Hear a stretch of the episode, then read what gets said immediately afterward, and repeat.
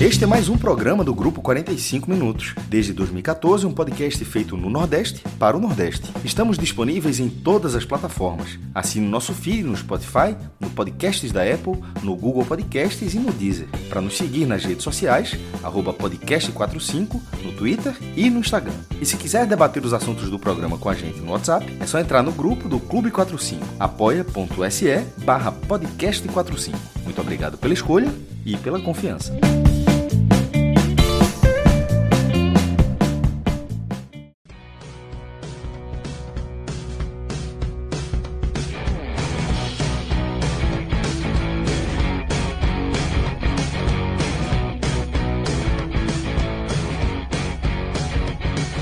Começando mais um 45 minutos.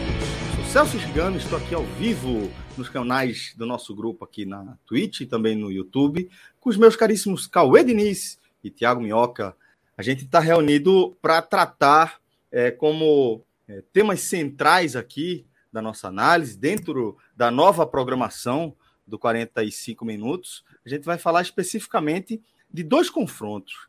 Né, dois confrontos que é, fizeram parte da primeira metade da 11 rodada da edição 2023 da Série A, né? Porque temos cinco jogos hoje, nessa quarta-feira, e teremos outros cinco jogos complementando a rodada na quinta-feira.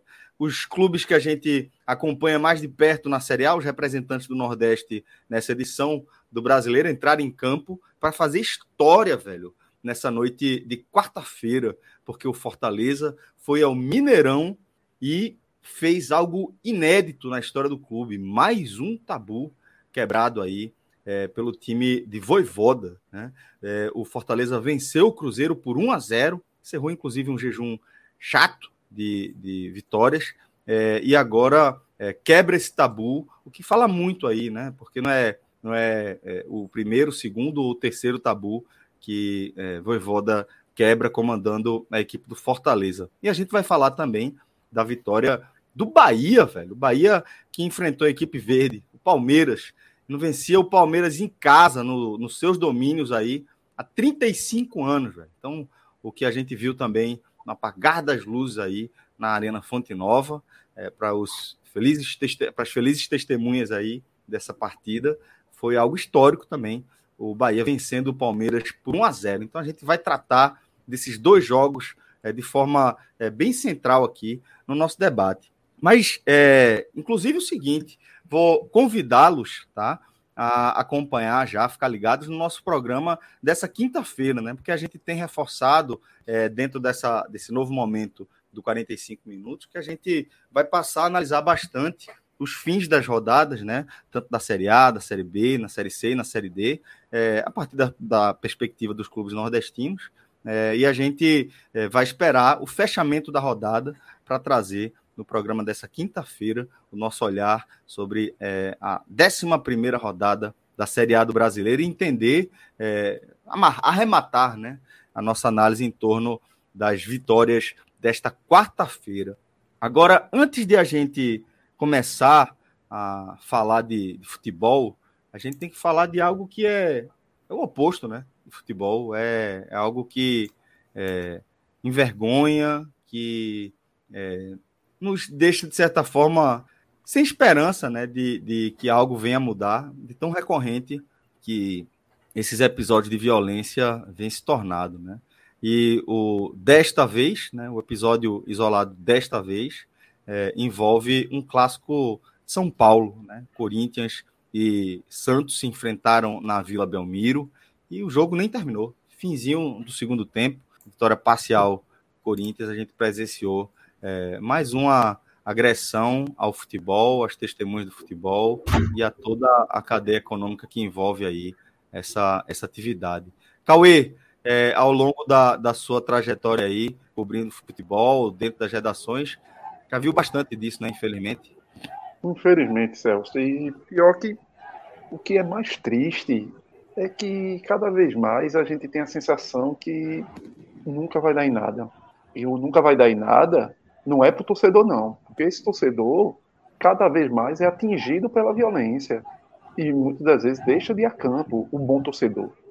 Agora, nunca vai dar em nada para os bandidos que continuam um sinal verde para ir para o estádio, fazer o que fizeram hoje lá na Vila Belmiro, não só os torcedores do Santos, como ontem os torcedores do Corinthians, que quase que não deixam, que não deixaram, na verdade, porque a, o Corinthians ia para Santos é, antecipadamente para dormir lá em Santos, se preparando para o jogo, e teve que voltar para São Paulo, porque os torcedores do Corinthians simplesmente resolveram protestar e quase encurralar o ônibus do Corinthians. A gente está tá chegando a um momento de que, que sempre fica é, a bomba, literalmente, sempre explodiu no lado dos torcedores. E as coisas vão sendo minimizadas, a gente vai esquecendo que os episódios acontecem, é, depois volta como esse de hoje e, e, voltamos a bater. Aí tem as punições que o STJD dá, que, que, que bate, como o Minhoca diz, muito mais no CNPJ dos clubes do que nas pessoas físicas que provocaram tudo isso.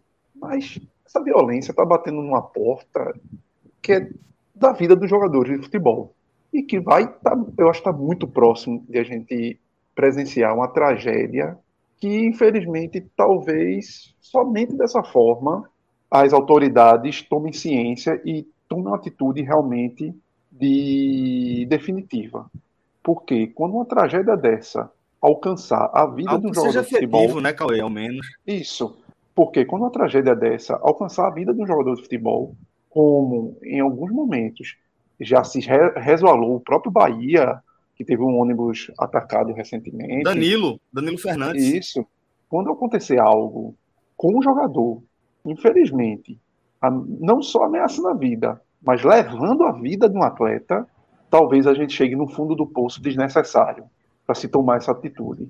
Porque é inadmissível com a tecnologia que a gente tem hoje, com o grande Big Brother que a gente vive enquanto sociedade, onde as câmeras estão em qualquer esquina, onde vivemos vigiados, como não se localiza, como se não sabe os nomes dessas pessoas, desses vândalos, que não, é, não são exceções. O, o, cara que solta esse rojão aí, dentro da Vila Belmiro, ou o cara que tenta encurralar o ônibus do Corinthians para pegar os jogadores do Corinthians, pode ter certeza que esse cara não está virgem na história, não.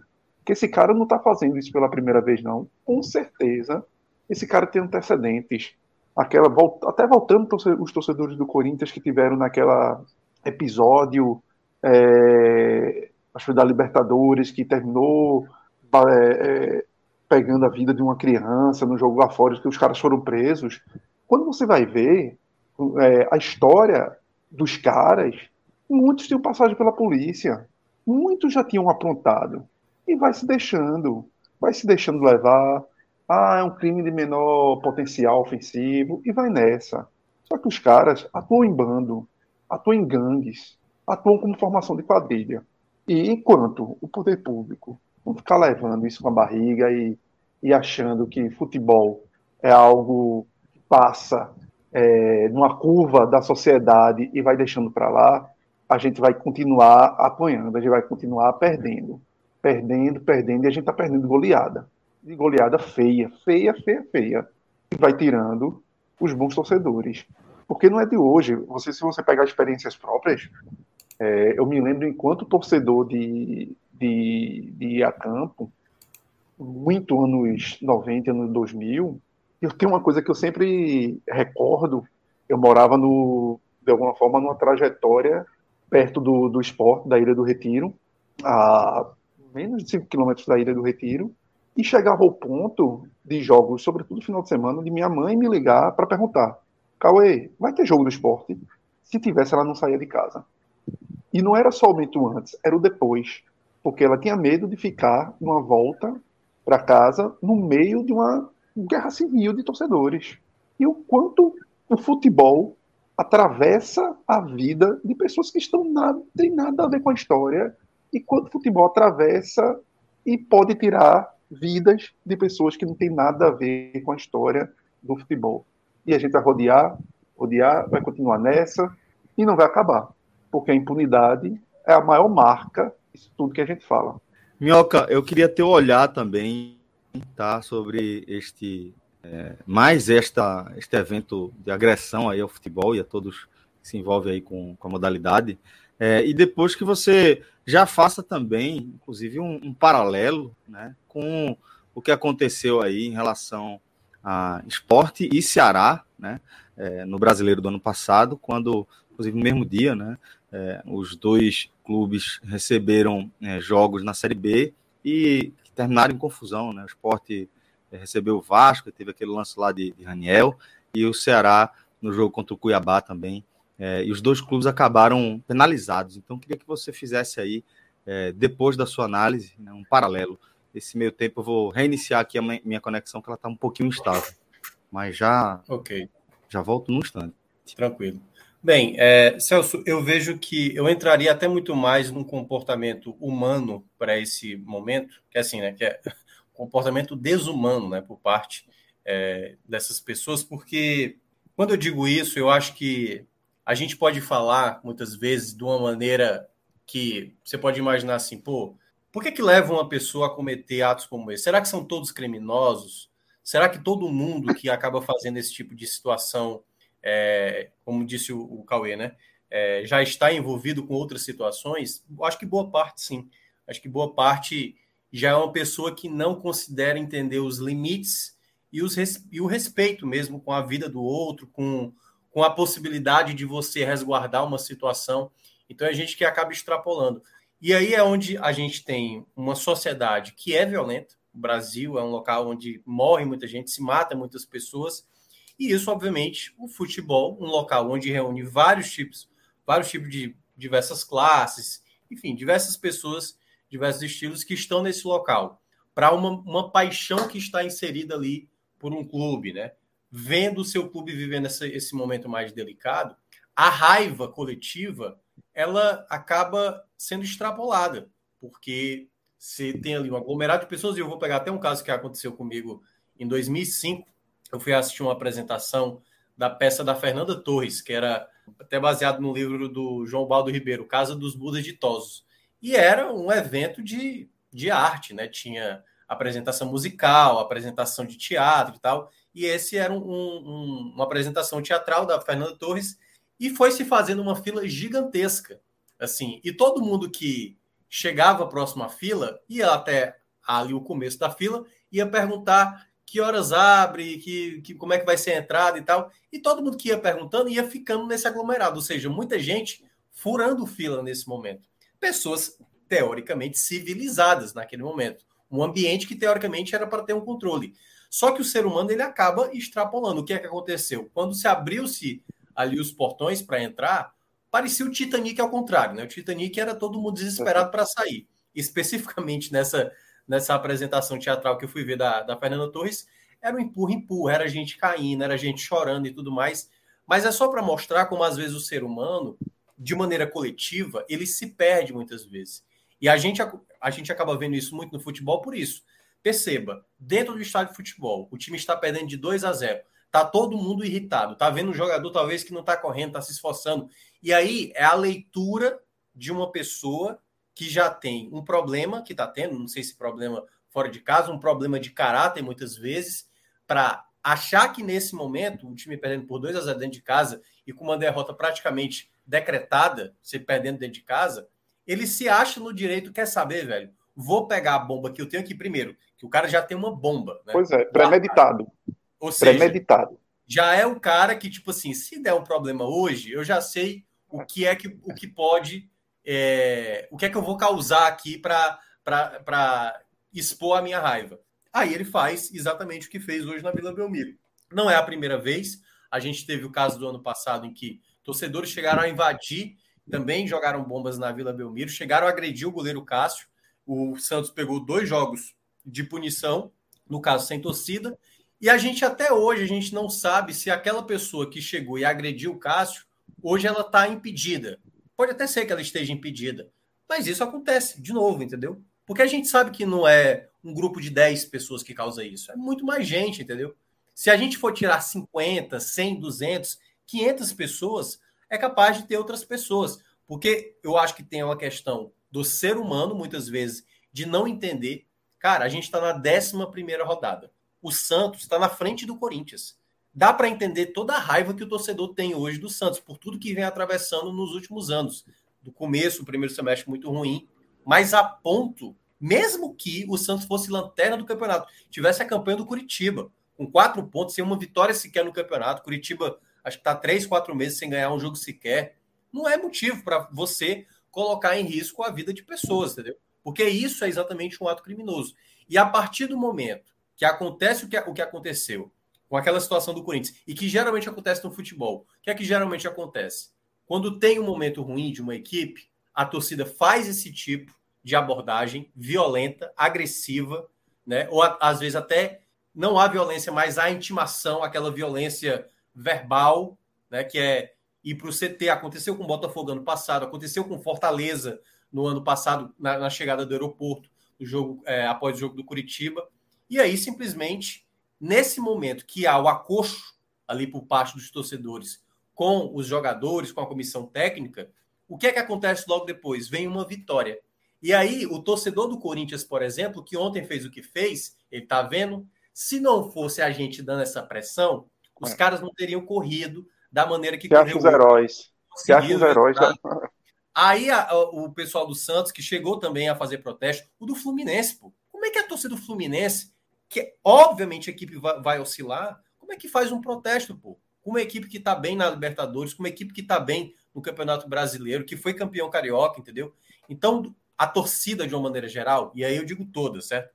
É, da torcida maior para a torcida menor, uma torcida hoje, ela tem que ser muito bem é, é, cuidada. Cuidar, quando eu digo cuidada, não é nem de proteger, não. É o clube precisa cuidar da sua imagem para saber que tem torcedores desse tipo e que você não pode compactuar com esse tipo de situação. Então, a primeira coisa que os clubes têm que ter, assim como o Corinthians tem que ter, que tem muita ligação com as torcidas organizadas, é: meu amigo, eu não vou mais permitir. E aí é que tá. Muitas vezes os clubes se permitem, né? Ah, porque a festa é muito bonita, ninguém faz uma festa tão bonita como a tal organizada, como é. E esses caras se acham realmente acima, se acham até mais apaixonados ou donos do clube, ou têm um sentimento muito mais genuíno do que um torcedor comum, do que um cara que trabalha no clube há anos, do que um treinador que conhece hoje, talvez não o mesmo tempo que ele como torcedor.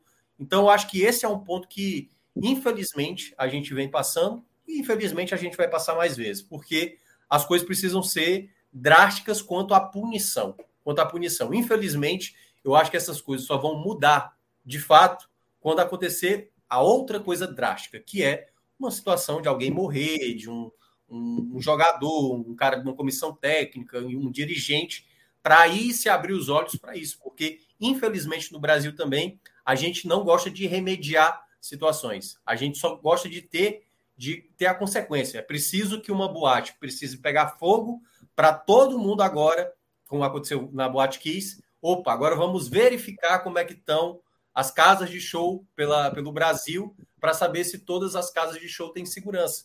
E é isso, a gente precisa que a tragédia aconteça para que depois a gente busque solucionar o problema. E tantas vezes que a gente vê, e a gente vai ver muito mais esse ano por conta de atos violentos como esse.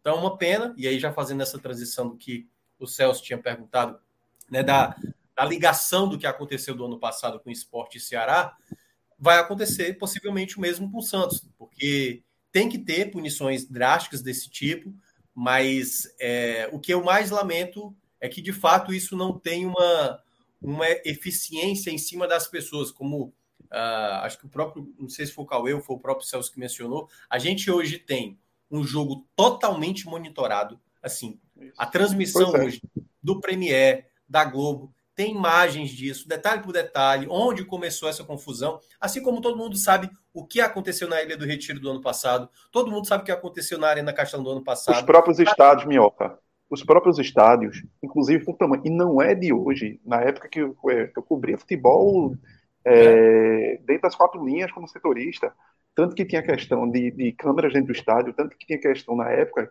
que os aflitos a direção do Náutico na época dizia que os aflitos tinham menos de 20 mil pessoas por conta da quantidade de câmeras que precisava ter. Então, Verdade. era sempre essa obrigação já existe há mais de 10 anos de terem câmeras dentro dos estádios. justamente para pegar esse tipo de torcedor. E não se pega nada. Desculpa, é, exatamente. E aí é, é, onde, onde entra essa questão, né? Enquanto os clubes, enquanto parte das autoridades só acha que isso é uma, um episódio isolado, como aconteceu no jogo do Náutico recentemente, né? Foi Náutico e. Agora eu tô confiança. lembrando. Confiança, né? Rolou, rolou pancadaria antes do jogo, acabou a pancadaria, bora jogar. Assim, é o cúmulo, é o cúmulo de uma sociedade que aceita a violência da maneira que é. Não daria para continuar o jogo da, daquela maneira. Teria que se averiguar o que foi que aconteceu, tirar as pessoas que brigaram. E dá para ver, tem imagens lá, tem um cara sem camisa, dá para ver que ele tá ali, entendeu? Só que, enfim, as pessoas vão deixando essas coisas passarem e, infelizmente, uma tragédia precisa acontecer. Olha que detalhe, né? olha como é, é, assim, como é a coisa é tão bizarra. O, o esporte pagando punição com mulheres, crianças e PCDs, né? Que foi o caso. O que foi que aconteceu no jogo como esse? Estava lá a torcida do esporte e acho que era a torcida do CRB, era? ABC. ABC. ABC.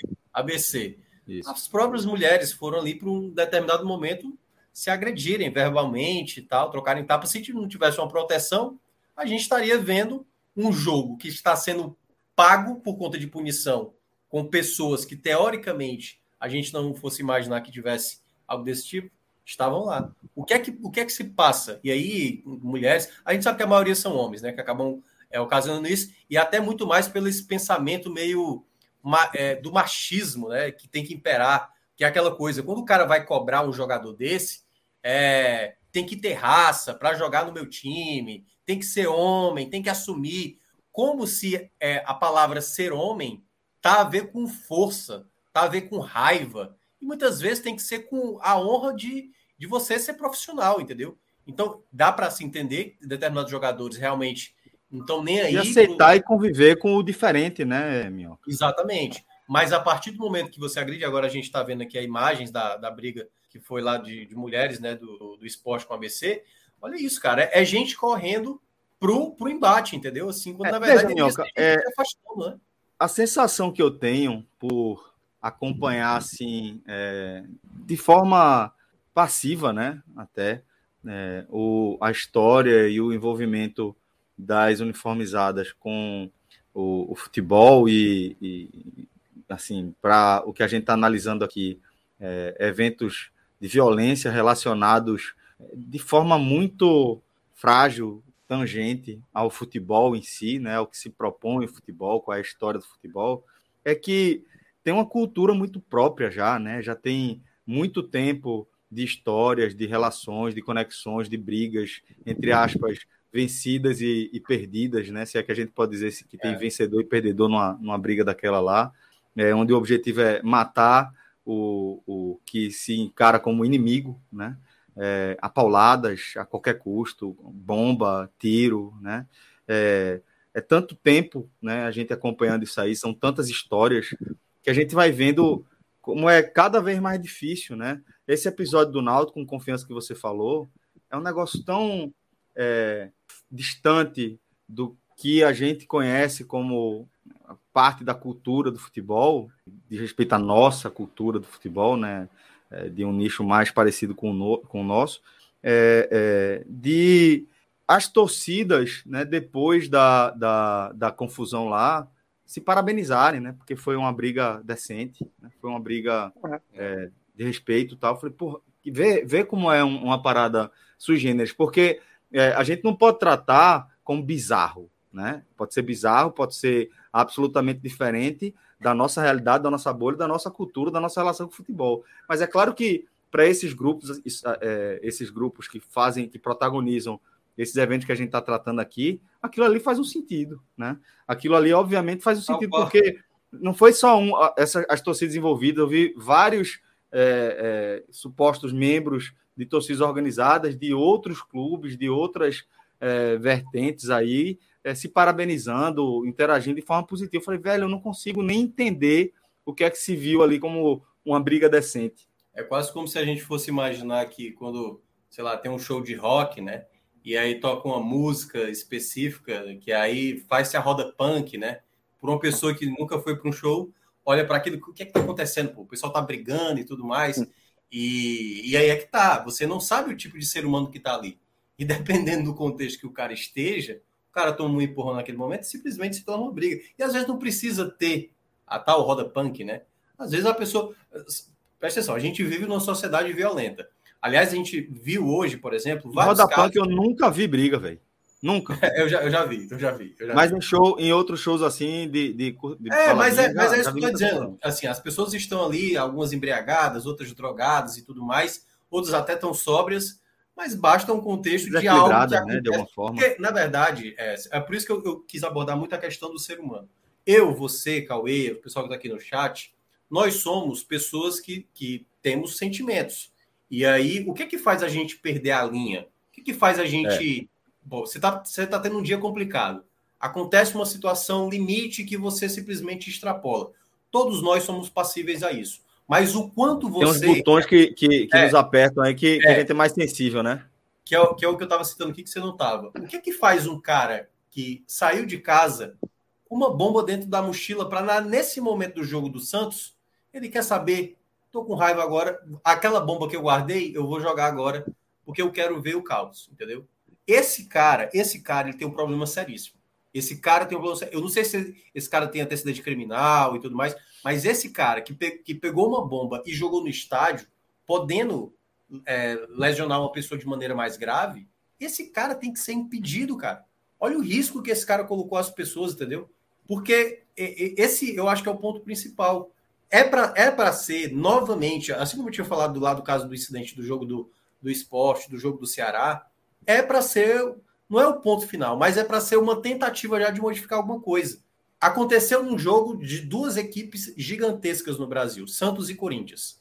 É uma ótima oportunidade agora para a gente, de novo, tentar, tentar melhorar essa situação, sabe? De isso ser repassado para todo o Brasil, sabe? Aconteceu na Vila Belmiro, que sejam, assim, o meu sonho, que seja um marco de uma mudança significativa a partir de agora, entendeu? Mas não a ponto de Vamos lá, vou pegar um caso. No caso do ano passado, se o cara que entrou para agredir o Cássio, o cara estava com uma faca, e acontece do Cássio, por exemplo, falecer, que ainda bem que não aconteceu, você imagina o quanto a gente já não teria desdobrado isso para outras situações. O efeito a que gente... isso teria em uma série de, de, de cadeias econômicas, né? É isso. Veja, é Mioca, eu, acho, eu acho que, que talvez é, o, grande, o grande problema e o grande entrave de, de algo que parece supostamente simples né, de resolver, que a gente fala sempre sobre é, punições, sobre é, sanções disciplinares efetivas, inteligentes. E a impressão que eu tenho né, é que não tem como a gente dissociar o, o tudo que envolve as organizadas e a cultura das organizadas, o histórico de, de violência, o histórico de de apoio a grupos políticos, de fazer parte aí, é, de, de, de ser, de certa forma, um, uma, um personagem né, da, do dia a dia do clube que é capaz, sim, de, de é, imprimir efeitos práticos no, na atividade fim do clube, na relação do clube com o torcedor, na mudança é, do perfil das pessoas que frequentam o estádio. Então, é, a sensação que eu tenho, sabe, é que é, da mesma forma como a gente erra quando a gente trata o futebol de forma é, alheia ao resto da sociedade, como se o futebol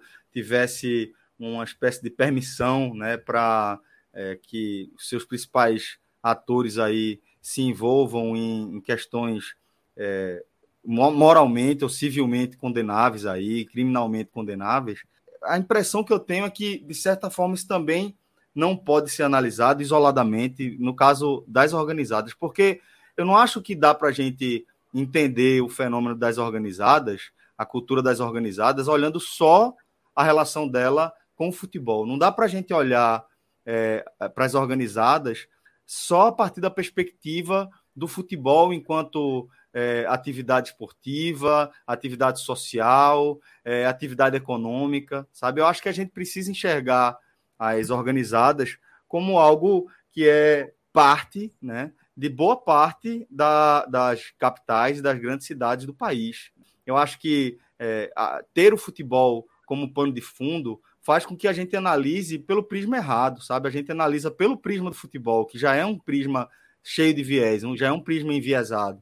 Eu acho que é, a gente precisa envolver outros personagens, a gente precisa envolver é, outros, é, outras perspectivas, sabe? A gente não pode tratar só como um problema de segurança pública, a gente precisa entender as organizadas como uma questão social e que também está vinculada a uma questão econômica, uma questão de políticas públicas. Eu acho que só quando a gente der esse mergulho mais profundo e tirar o filtro é, do futebol da nossa análise sobre a questão das organizadas que a gente vai começar a evoluir. Enquanto for tratado como uma questão do futebol, velho, vai continuar é, sendo desse é. jeito, sabe? Por isso que eu não tenho nem esperança, Minhoca, de, apesar de ter, de ter envolvido aí dois dos maiores clubes do Brasil, é, no, no, maior centro de futebol do Brasil, é, eu não tenho nem esperança que vá ter alguma mudança, velho. não tenho mesmo, sabe? Eu não acho que, que vá ter nem. Vai ser só aquela, aquela, é, é, é aquele movimento posterior à freada de arrumação, sabe? De vez em quando, pum, Aí é. dá, passa um tempo ali na calmaria e depois vem outro, e vem outro, acho que, é, ser só mais é, um. Assim, né, o, o STJD, né, não tô lembrado qual foi o, o juiz aí que já tá Vila Belmiro, né? E aí tá, vão interditar Vila Belmiro, as pessoas que fizeram o que fizeram, né? Fizeram, estão aí a qualquer momento, ele pode, ele pode fazer isso na saída do centro de treinamento do Santos, com os jogadores, eles podem fazer isso na chegada, então, o cara está lá, o cara que, que cometeu a situação que está lá, que aconteceu hoje na Vila Belmiro, ele pode fazer em qualquer momento. Ele pode, pode, descobrir onde o jogador mora e pode fazer isso. E é isso que acontece muitas vezes. O caso do William, aquele que jogou na seleção brasileira, ele foi embora, ele estava no Corinthians, porque ele, olha, eu não tenho segurança alguma. E a torcida diz que vai embora mesmo, não jogou nada aqui e tal, como se isso fosse motivo de fazer ameaças, né? Então é, é algo que parece ser muito chato falar sobre isso, porque é uma coisa que a gente sempre vem aqui para falar das mesmas questões, lamentar tudo isso, e infelizmente até acontecer o próximo caso mais uma vez. Né? E aí por isso que eu mencionei que é, a gente precisa da, da atrocidade, Celso. É, é muito louco isso. Né?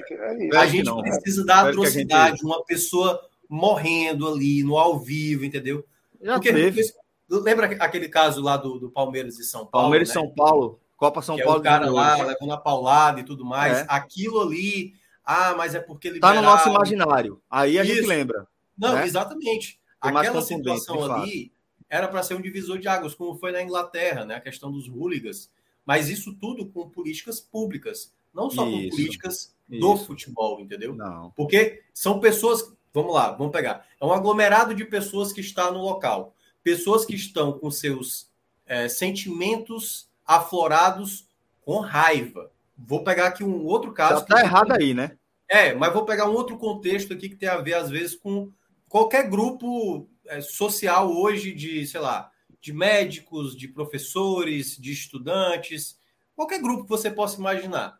Pessoas que hoje reclamam por conta de um determinado, de uma situação de trabalho que elas acabam exercendo, seja questão salarial, seja questão de condições de emprego e tudo mais essas pessoas se reúnem em um determinado local para fazer um protesto, essas pessoas estão irritadas. Por mais que possa ter um protesto pacífico e tudo mais, vai chegar uma polícia que muitas vezes é despreparada também para essa situação, e basta, Celso, que um indivíduo, em meio a essas pessoas que estão afloradas nesse momento, uma pessoa apenas, ela cometa alguma estupidez ali de jogar alguma coisa, uma... falar alguma coisa, uma entendeu? catástrofe, né? para gerar uma. Porque tudo isso, quando você reúne um grupo de pessoas que já está inflamada, a partir do momento se torna um efeito bola de neve. Aliás, é assim na sociedade há muito tempo. O que a gente está tentando corrigir nos últimos anos é ser mais é, pessoas que não é, tenham esse tipo de extrapolação. Mas desde que a sociedade é a sociedade, sempre aconteceu isso. Agora a gente precisa tentar coibir uma situação como essa.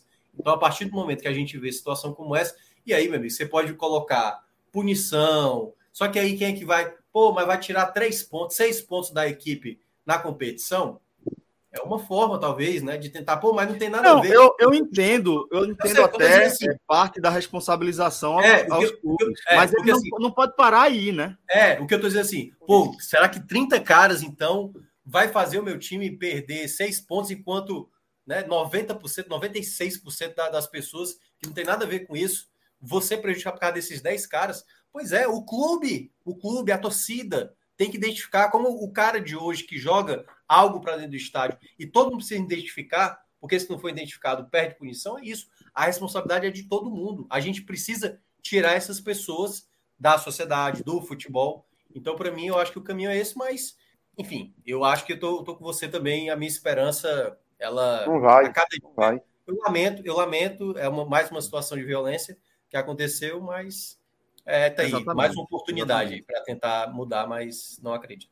Exatamente. Então acho que, que é, a gente chega mais uma vez aí na, na compreensão, né, de que é preciso envolver mais atores, atores mais importantes, que se debate esse assunto de forma mais abrangente, entendendo como ele está relacionado aí às nossas particular, particularidades como sociedade. Celso, Fala, só um último ponto para a gente até poder encerrar aí para o futebol, talvez, logo. É, a polícia tem tanto seu trabalho estratégico de desmembrar casos de, de vários tipos de corrupção, de formação de quadrilhas, tantas coisas que a gente vê até no noticiário do dia a dia. Como é que não consegue simplesmente entrar dentro dessas organizadas, levantar tudo, participar das reuniões dela como um torcedor infiltrado, levantar tudo, saber quem é bandido, saber quem não é, coleta, coletar todas as informações e depois, ó, amigo, ó, tá aqui, ó, tudo, eu tenho tudo. E levar é, para Eu acho que, que a parte é, policial de investigação, ela, ela passa também por aí, né? mas também não acho que acaba na num, num, planejamento e numa operação policial, sabe? Eu acho que isso envolve também para que a gente resolva as questões é, emergenciais, né? De forma é, mais mais proativa, mas eu também continuo insistindo aí que a gente precisa enxergar isso aí através de um prisma mais amplo, envolvendo um olhar é, socioeconômico aí para engajar políticas públicas efetivas na questão das organizadas. É, mas queria agradecer aí a, a, análise de vocês nesse né, debate é, sobre o tema é, que o Minhoca falou, né? Chato a gente tratar esse tema mais uma vez. A gente sempre vai tratar com a maior seriedade dentro do que a gente entende que é a nossa responsabilidade colocar a luz sobre questões que são importantes, né? É, deixa antes de a gente girar a pauta e começar a falar de futebol, finalmente, é, vou convidar, tá? Você que gosta do nosso trabalho, é, que acha que é, tem condições, se você tem até vontade de é, colaborar com o nosso nossa produção de conteúdo, você pode apontar a sua câmera aí para esse QR Code do lado direito da tela, embaixo de minhoca, que você vai ser direcionado à nossa campanha no Apoia-se. Exatamente aí, minhoca. Só apontar a sua câmera e você vai ser direcionado à nossa campanha no Apoia. Se você está acompanhando a gente no formato podcast, desde já um abraço. Saiba que me identifico com vocês enquanto público, enquanto audiência é, digo para você, faça esse convite para você visitar uma das nossas campanhas lá no Apoia, tá? apoia.se barra podcast 45. É, essa galera tem uma contribuição inestimável para a regularidade da nossa cobertura. Muito obrigado a cada uma e a cada um de vocês.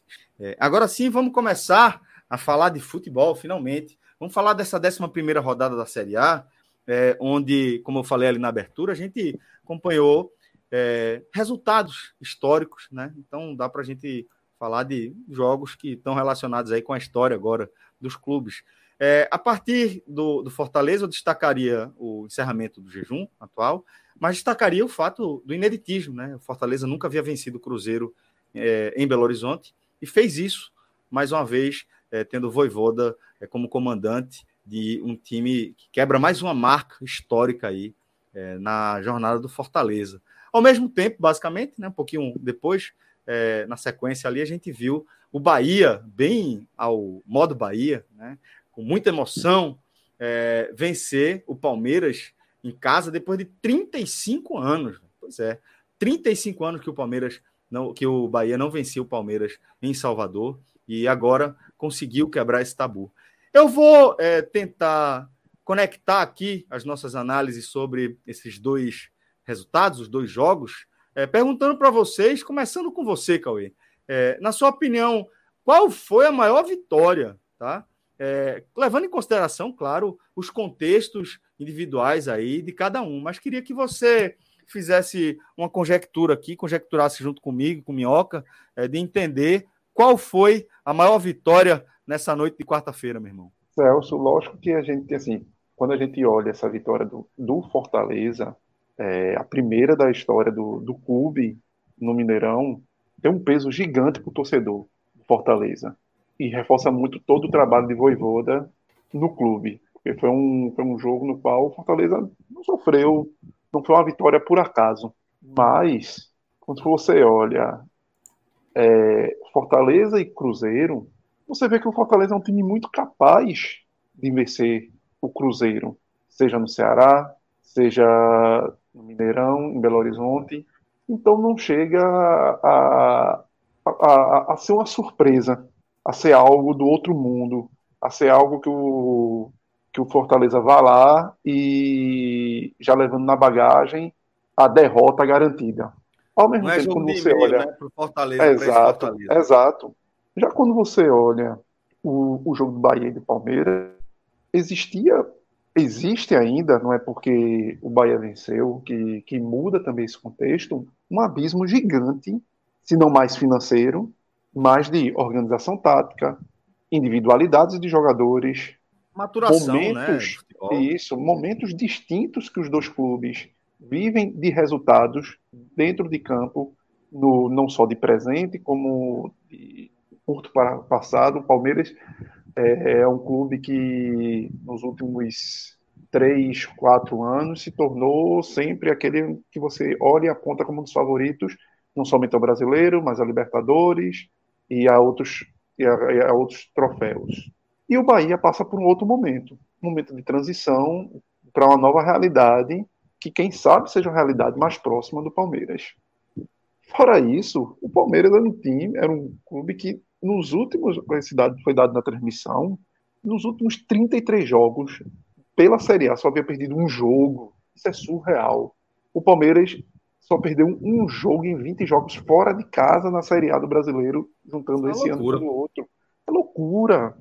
É loucura. Esse então, é o segundo caso, né? Isso, esse é o segundo. É, porque foi para o Inter. Perdeu para o Inter o ano passado. E antes tinha sido para o Atlético Paranaense na, em julho do, do ano passado. 2021, né? Isso. Ah, não, ah, tá então, falando de 22. É. 22. Então, é, um retrospecto desse do Palmeiras. O time que o Palmeiras tem qualidade técnica, apesar que hoje não tinha quatro titulares importantes, é, três na seleção brasileira e um na seleção uruguaia. Mas era um, não era só jogar com retrospecto, é jogar com a realidade. E o jogo foi um jogo no qual o Bahia não fez feio o Bahia, você não olha a vitória do Bahia e não contesta como uma vitória fora da curva. A vitória talvez estivesse mais próxima do, do Palmeiras, pelo que foi exercido dentro de campo, pelo esse protagonismo que o Palmeiras já tem e que o Palmeiras conseguiu realmente convertê-lo dentro de campo. Mas não foi o abismo que se imaginava. Mas por tudo, todo esse contexto, eu acho que a vitória do Bahia é uma vitória muito maior do que. Não muito maior, mas uma vitória maior. É um triunfo maior do que o triunfo do, do Fortaleza, que é muito o valoroso. O triunfo do Bahia é maior que a vitória do Fortaleza.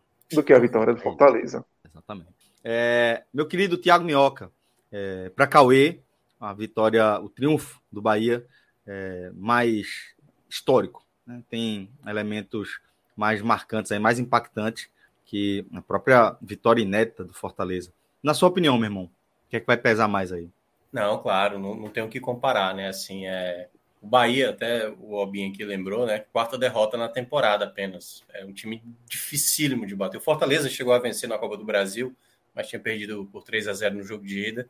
Com, enfim, arbitragem, aquela coisa. E é muito difícil, porque o Palmeiras hoje, e aí comparando o Palmeiras com o Cruzeiro, acho que o Cruzeiro até surpreendeu muita gente no começo dessa Série A, vem agora patinando, vem tendo uma certa dificuldade, Uh, e é normal, porque tem limitação no elenco. O Ronaldo não fez uma equipe para brigar nessa parte de cima, como ele vinha brigando inicialmente no campeonato, e agora começa a entrar naquele campeonato que a gente já imaginava que o Cruzeiro vai brigar, né? Ali muito mais uma, uma segunda parte de tabela, brigar por uma permanência. Acho que os passos que o Cruzeiro está dando depois de ter vivido todo o estrago que fez, passar três anos na Série B e dois deles basicamente brigando na parte de baixo, ainda é um, um, um time com uma história absurda, né? O maior campeão de Copa do Brasil, campeão de Libertadores, e por tudo que o Cruzeiro já construiu, é um gigante. Mas o Palmeiras de hoje, toda vitória que você consegue, por mais seja uma vitória que seja de uma eliminação como o Fortaleza passou recentemente na Copa do Brasil, você mostra, tipo, cara, a gente consegue ainda ganhar desses caras. O Fortaleza, por exemplo, no primeiro ano do Voivoda, Celso, ele ganhou do Palmeiras aqui e lá entendeu? Foi. E isso é um feito gigantesco. O Bahia não ganhava lá há quase 40 anos. Aliás, não ganhava do Palmeiras há quase 40 anos, né? Nesse contexto de, de jogos também da Série A. Então, a vitória do Bahia é mais relevante. Por mais que tenha esse contexto de alguns jogadores de fora, o Bahia também ainda tem alguns jogadores lesionados, mas é, é muito mais a partida. Ela é sempre incômoda você enfrentar o Palmeiras. É difícil imaginar que você vai ter tantas possibilidades.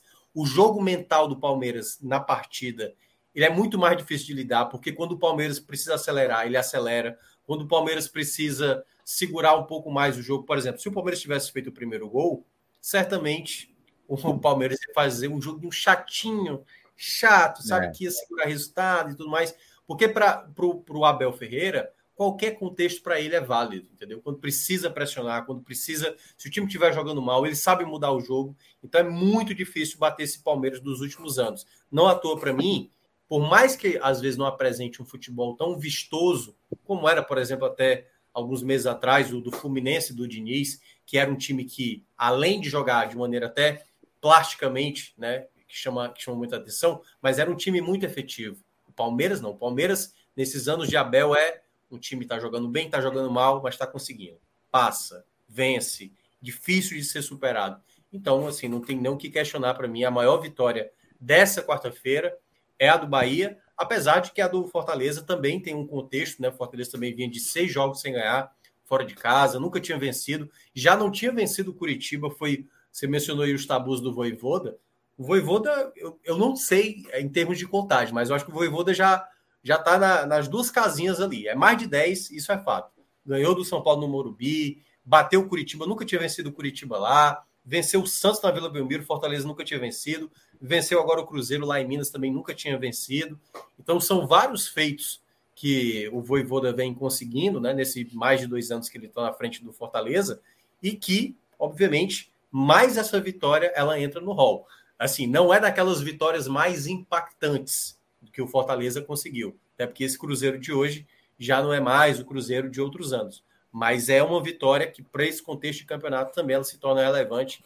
Mas a do Bahia, ela tem um peso maior, até porque eu acho que não é todo mundo que vai conseguir vencer esse Palmeiras, que deve brigar para título até o fim, que não é o caso do Cruzeiro. Né? O Cruzeiro vai deixar escapar alguns resultados. Muito bem, Minhoca. Sempre com uma análise bem consistente aí. Obrigado, meu irmão. É, agora, vamos dar um, um, um mergulho um pouco é, mais fundo aqui é, no desenrolar mesmo desses resultados que a gente está tratando. Então, Cauê, eu vou pedir para você me trazer aí qual é a, a tônica dessa, desse triunfo do Bahia sobre o Palmeiras. O que é que esse, o que é que está por trás aí desse, desse resultado? Qual é a história desse jogo, irmão? Primeiro que o Bahia entra em campo com a mudança tática, tem os três zagueiros que virou algo tão usual no, na gestão Renato Paiva, né? Foi quando ele tentou dar um freio de arrumação após aquele início terrível de campeonato nordestino, de Copa do Nordeste, de goleadas, de é, tomadas é, pelo contra Fortaleza, contra Esporte, e aí ele tenta no brasileiro entrar com três zagueiros para começar a ter um, um setor defensivo menos que sofresse menos. E aí, devido às, às perdas de alguns jogadores, ele hoje entrou com apenas dois, dois zagueiros de, de ofício ali, Canu e Vitor Hugo. e já bateu uma grande curiosidade na expectativa de como o Bahia responderia a isso. Teoricamente, porque sem PIs às vezes não quer dizer que você está com três, quatro zagueiros, você vai ser um time mais protegido é, do que com dois. É, só, é muitas vezes na teoria, mas na prática é, algumas vezes isso não acontece. E o Bahia fez um jogo que, lógico, sofreu, sofreu. É, e era natural, era natural sofrer.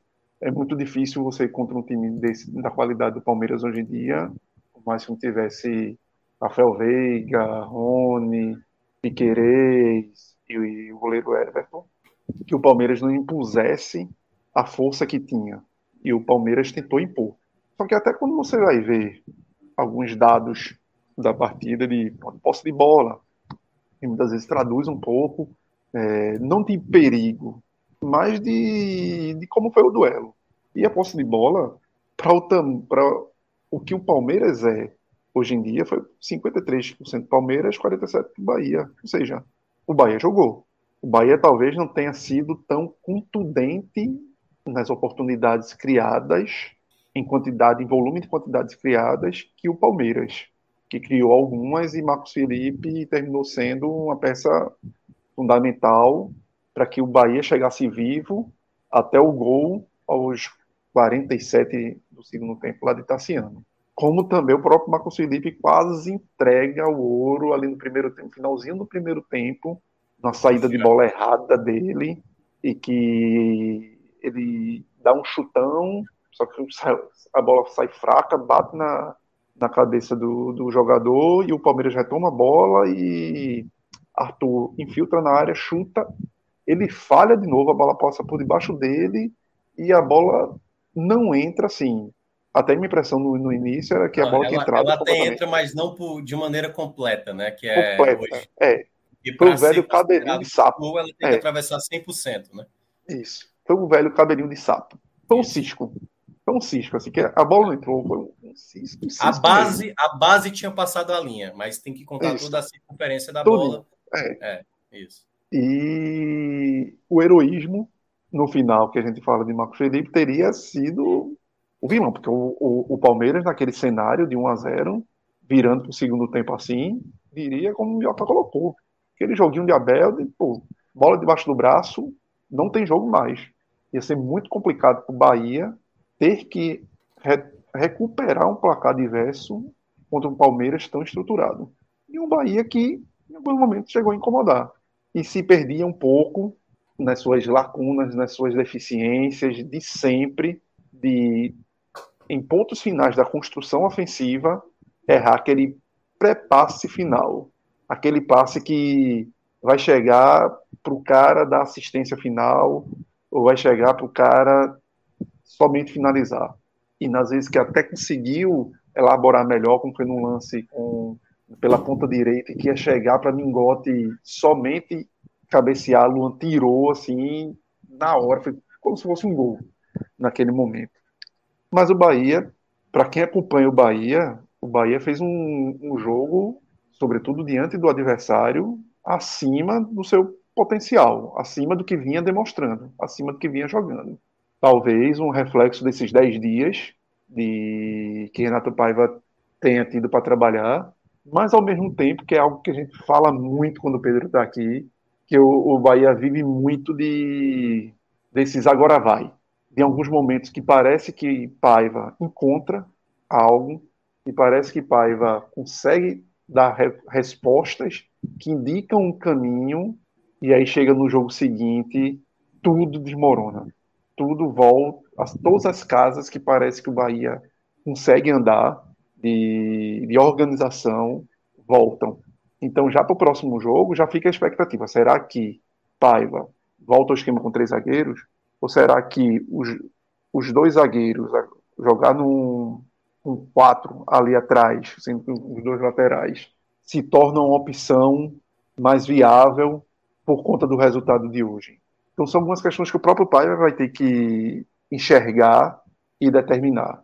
Mas o Bahia sai com uma vitória gigante, sai com uma atuação diante do adversário que foi convincente, por mais que não tenha sido tão protagonista na partida em criação de oportunidades, mas não foi aquele time que ficou encurralado o tempo todo, não foi aquele time que achou um gol, não foi aquele time que foi aquela, aquele bumbum na parede e, e num lance esporádico de bola parada achou o gol. Não, não foi esse time.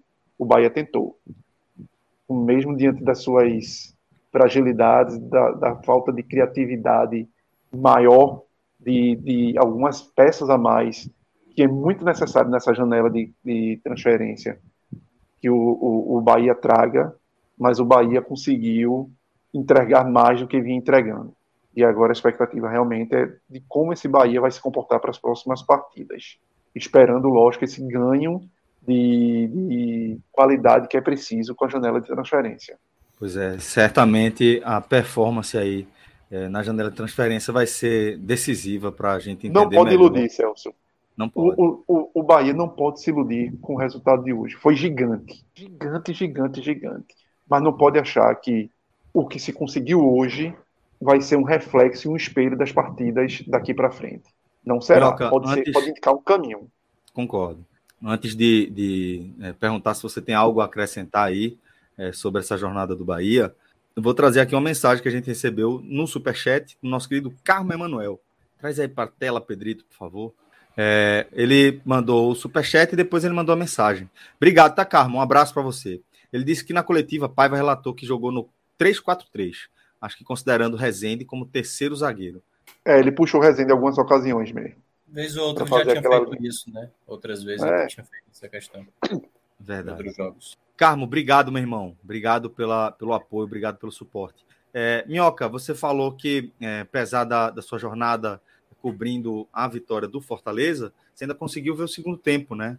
Então, queria saber o que é que você tem para acrescentar nessa análise do triunfo do Bahia. É, eu, vou, eu vou juntar muito a partida de hoje, muito com o que eu falei no, naquela nossa, é, a nossa revisita. Atualização?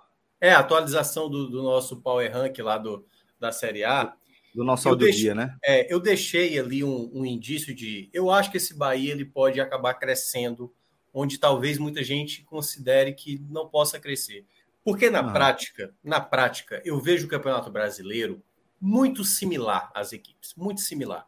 Até mesmo as poderosas equipes, em alguns momentos, elas vão te dar possibilidades. O próprio Bahia contra o Flamengo, por exemplo, naquele jogo que a arbitragem cometeu todas as falhas possíveis prejudicando o Bahia, o Bahia se mostrou uma equipe que tinha totais condições ainda de empatar e talvez se conseguisse o empate poder, pudesse até virar aquele jogo, porque eu acho que foi a atuação mais. É, é, talvez foi a atuação que o torcedor gostaria de ver mais vezes, mas é difícil você muitas vezes repetir uma atuação onde você está naquela entrega e sempre tentando e tentando e tentando, tentando, porque vai ter algum jogo que você vai baixar um pouco a intensidade, o jogo às vezes é fora, um gramado complicado, a torcida adversária é, acabou pesando muito. E quando eu falava dessa possibilidade de crescimento do Bahia, eu vi alguns jogos do Bahia, a torcida sabe disso, em que teve né, jogos onde o Bahia jogou bem, o Bahia não jogou mal. A grande questão é porque muitas vezes o Bahia não consegue aproveitar o bom momento, aproveitar para sair na frente, aproveitar que quando está na frente, segurar um resultado.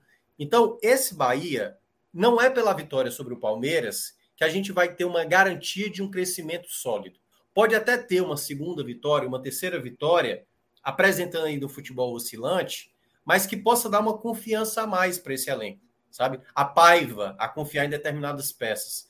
E geralmente quando tem assim situações que vão meio que escapando ali na campanha, alguns empates que não é para ser empate, como foi o empate contra o Goiás, né? A derrota contra o Internacional, tendo jogado muito bem o primeiro tempo e perdido da maneira como perdeu, é importante o Bahia, com esse resultado de hoje do Palmeiras, começar a entender formas de como ganhar uma partida, jogando bem, jogando mal, entendeu?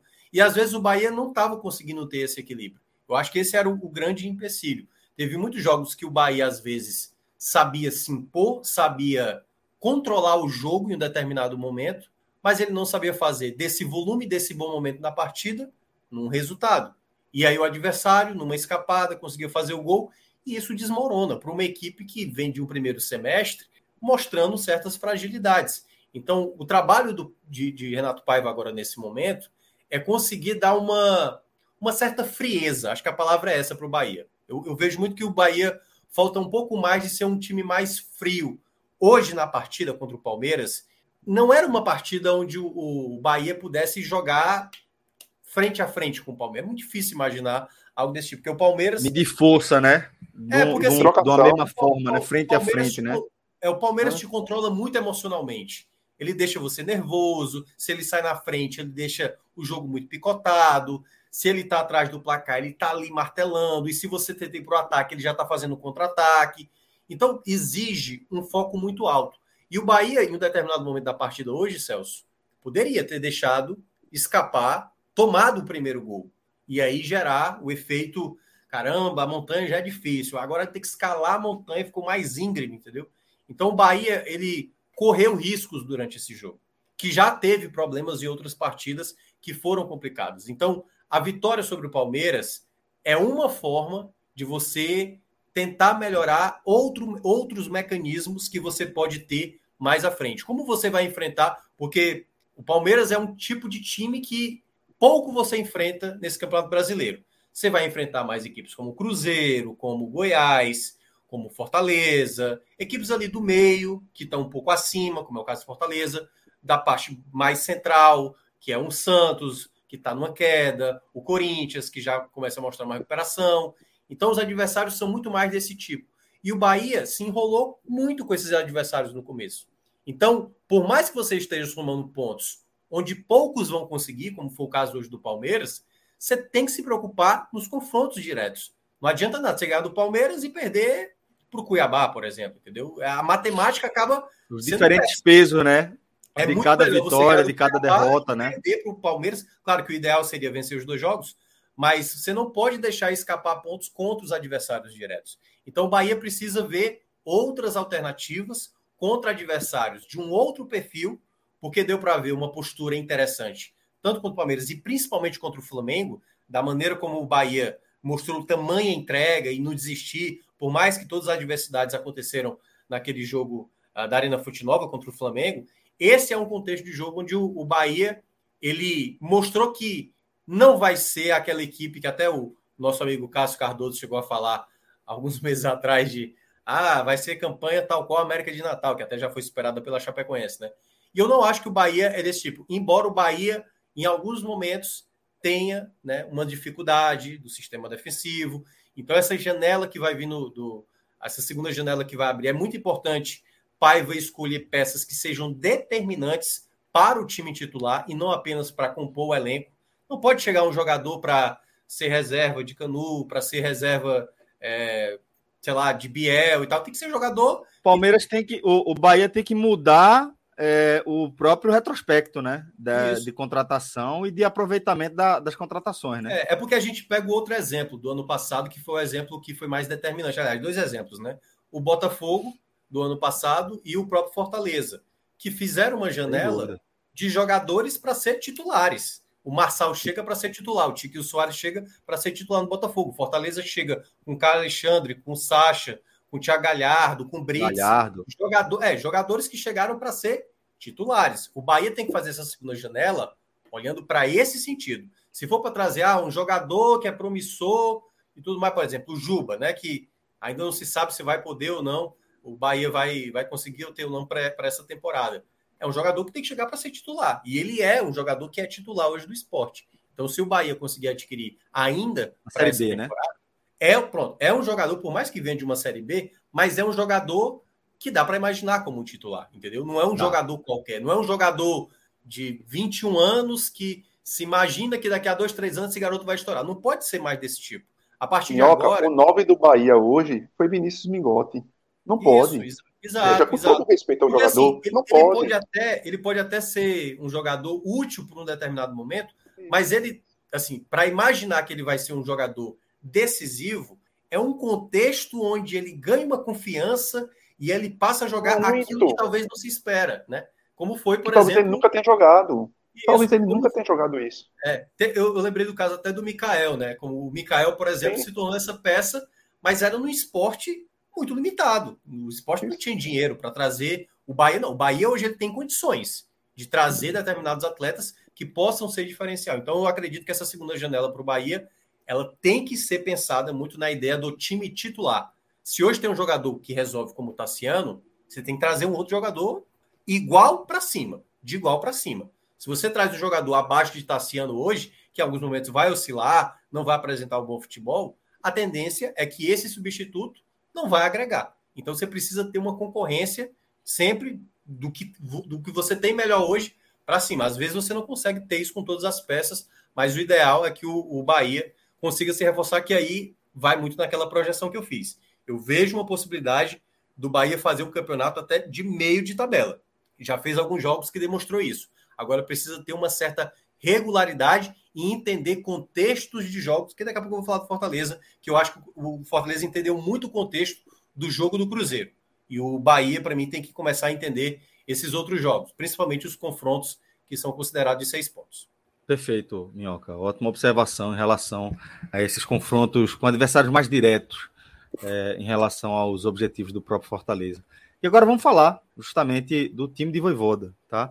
Vamos falar é, dessa vitória do Fortaleza que é, traz esse, esse contexto de ineditismo, então, de fato, entra aí para o registro da história do clube, é, mas tem também um contexto relacionado à própria competição, né? Queria que você falasse para mim, Minhoca, qual é a história desse jogo e no segundo momento a gente fala é, o que dá para a gente projetar, né, de efeito de classificação, de tabela etc., é, com metade da 11 primeira rodada tendo sido disputada. Tá. Minhoca, qual a história aí da vitória do Fortaleza, meu irmão?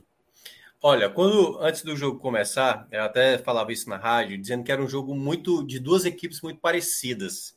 Apesar de que o elenco do Fortaleza, para mim, tem mais qualidade do que o do Cruzeiro. Quando eu digo que o jogo era muito parecido, era muito mais na ideia do que cada equipe atravessava no momento. Cruzeiro jogava em casa, né? O Fortaleza nunca tinha vencido lá. E eu achava um jogo muito parecido pela ideia de que como é que o Fortaleza vai se adequar a esse jogo? Porque muitas vezes, Celso, quando a gente vai analisar uma partida, principalmente a gente que está analisando aqui os times nordestinos, a gente analisa pela perspectiva do time nordestino. Então, como a gente analisou agora o Bahia, analisa o Fortaleza. Mas você precisa entender também qual é o contexto que está do outro lado. O que é que o Palmeiras está passando? O que é que o Cruzeiro está passando para considerar essa partida também importante para ele? O, ba o Palmeiras, por exemplo, no jogo do Bahia, o Palmeiras buscava a ponta da tabela. O próximo jogo do Palmeiras é contra o Botafogo. Né? No ator, nosso amigo Passinho apareceu aqui no começo do chat, estava muito alegre com a vitória do Bahia. E no caso do Fortaleza, ele tinha que entender um contexto que ele não entendeu em um dos Tava dizendo que até camisa ia comprar, pô. É, né, exatamente. A turma aí do Bahia que quiser mandar camisa lá, aliás, para mim também, viu? Quiser mandar camisa do Bahia, também, também tô aceitando. Mas a partida hoje, o Fortaleza tinha que entender que a necessidade da vitória para ele era importante, mas para o Cruzeiro era mais ainda. O Cruzeiro tinha uma necessidade mas muito maior do que o Fortaleza. Fortaleza precisava da vitória, precisava da vitória. Mas o Fortaleza tinha que entender que a pressão durante o jogo ela seria muito mais incômoda pro Cruzeiro do que pro Fortaleza. Porque quando o visitante vai jogar, é, esse visitante, como era o caso do Fortaleza, seis jogos sem ganhar, tinha ali uma, uma certa pressão para vencer, mas se empatasse, se o, o, Fortaleza empatasse, não era aquele resultado ruim, sabe? Não é lá, tragédia, empatei com o Cruzeiro e tal. Pô, jogo chato, nunca ganhou lá e tal. Então, até se tivesse tido empate, não seria tão desesperador como, por exemplo, é o empate para o Cruzeiro nesse momento. Mesmo o Cruzeiro entendendo que o Fortaleza hoje é uma equipe, né? Historicamente, o Cruzeiro é, já tem maiores feitos que o Fortaleza, mas o Cruzeiro sabe hoje que esse Fortaleza é um time muito difícil de ser batido. Então, nesse contexto, Celso, o que eu mais achei inteligente do Fortaleza na partida é, e eu tinha falado isso no jogo contra o América Mineiro, quando o Fortaleza, com o América Mineiro, tomou o gol cedo e conseguiu o empate, eu achei erradíssimo o Fortaleza querer propor jogo contra o América. O América Mineiro era lanterna, mas era o América Mineiro que estava no desespero. É ele que tinha que sair para o jogo. É o América Mineiro que teria que ceder os espaços. Era a mesma coisa hoje do Cruzeiro. Deixa o Cruzeiro com a bola, deixa o Cruzeiro tentar, deixa o Cruzeiro abrir espaços e você vai ter possibilidades de, de jogar no contra-ataque. Que é aquilo onde o Fortaleza consegue fazer muito bem. Porque quando o Fortaleza abre o placar, é tudo que o Fortaleza quer, jogar na transição, porque o, o time vai jogar tentando empatar e o Fortaleza vai ter muito espaço. E não à toa, após o primeiro gol do Fortaleza hoje, foi isso que aconteceu. Então, no primeiro tempo, mesmo o Fortaleza não apresentando um jogo onde agredia tanto, só teve uma chance ali com o Guilherme, já foi no final do primeiro tempo. Eu gostei do primeiro tempo do Fortaleza, porque eu acho que o Fortaleza entendeu o que era o jogo. Porque só teve uma chance real do Cruzeiro, né? Foi a cabeçada do Bruno Rodrigues, que o João Ricardo foi uma defesa muito importante. Mas todo o desenho do jogo, eu falei, era esse jogo que eu queria do Fortaleza, sabe? picotar o jogo, amarrar, dificultar, Cruzeiro com dificuldade, chutando de fora da área, cruzamento. Jogar o jogo, jogar o jogo. É, porque assim, às vezes você tem que fazer um joguinho feio, assim, o jogo tá feio. Problema do Cruzeiro, velho. É, é o problema seu também, mas espere uma jogada. Uma jogada. E foi o que quase aconteceu no final do primeiro tempo. O Fortaleza foi se segurando, segurando, sofreu realmente uma chance muito perigosa, que foi a defesa que o João Ricardo fez, mas por pouco não saiu do primeiro tempo com o placar que era isso tudo que o Fortaleza tinha que fazer. E alguns jogos você precisa fazer jogos assim. Às vezes, quando você pega um adversário que tecnicamente é inferior a você, como é o caso do Cruzeiro, que em termos de elenco eu acho inferior ao Fortaleza, às vezes você tem que fazer um jogo feio. Nem sempre você, como time de mais qualidade, que, pronto, é o que, eu, que eu falei do, do, do Abel Ferreira com o Palmeiras. O Palmeiras, quando ele precisa fazer o jogo feio, ele faz o jogo feio. Pode ser contra o Curitiba. Ele não tá nem aí. É 1 a 0 contra o Curitiba? Problema do Curitiba. Eu preciso de três pontos. Então, esse contexto, eu gostei do primeiro tempo do Fortaleza por isso. E principalmente da maneira como o Fortaleza volta desse intervalo. Fortaleza passou a ser uma equipe muito mais agressiva, começou a entender como atacar. Por quê? O que é que ia acontecer no segundo tempo? Não, o Cruzeiro está desesperado para ganhar. O Cruzeiro já estava seis jogos sem ganhar. Precisava ganhar. A torcida estava irritada. O gramado do Mineirão, aliás, o pior, para mim, hoje é o pior gramado uh, do Brasil, assim, tá horrível o gramado do Mineirão. Do Castelão também não tá lá essas coisas, mas do Mineirão tá algo pavoroso depois dos últimos, show, do, do, dos últimos shows.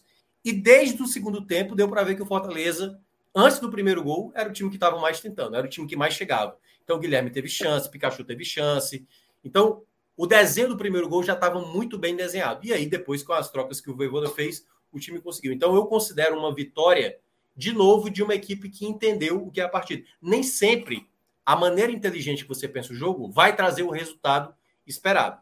Mas muitas vezes você precisa entender como jogar a partida. E eu acho que o Fortaleza entendeu. Até porque esse contexto ele pode enfrentar, até porque quando você tem mata-mata, você tem que entender o contexto de jogo.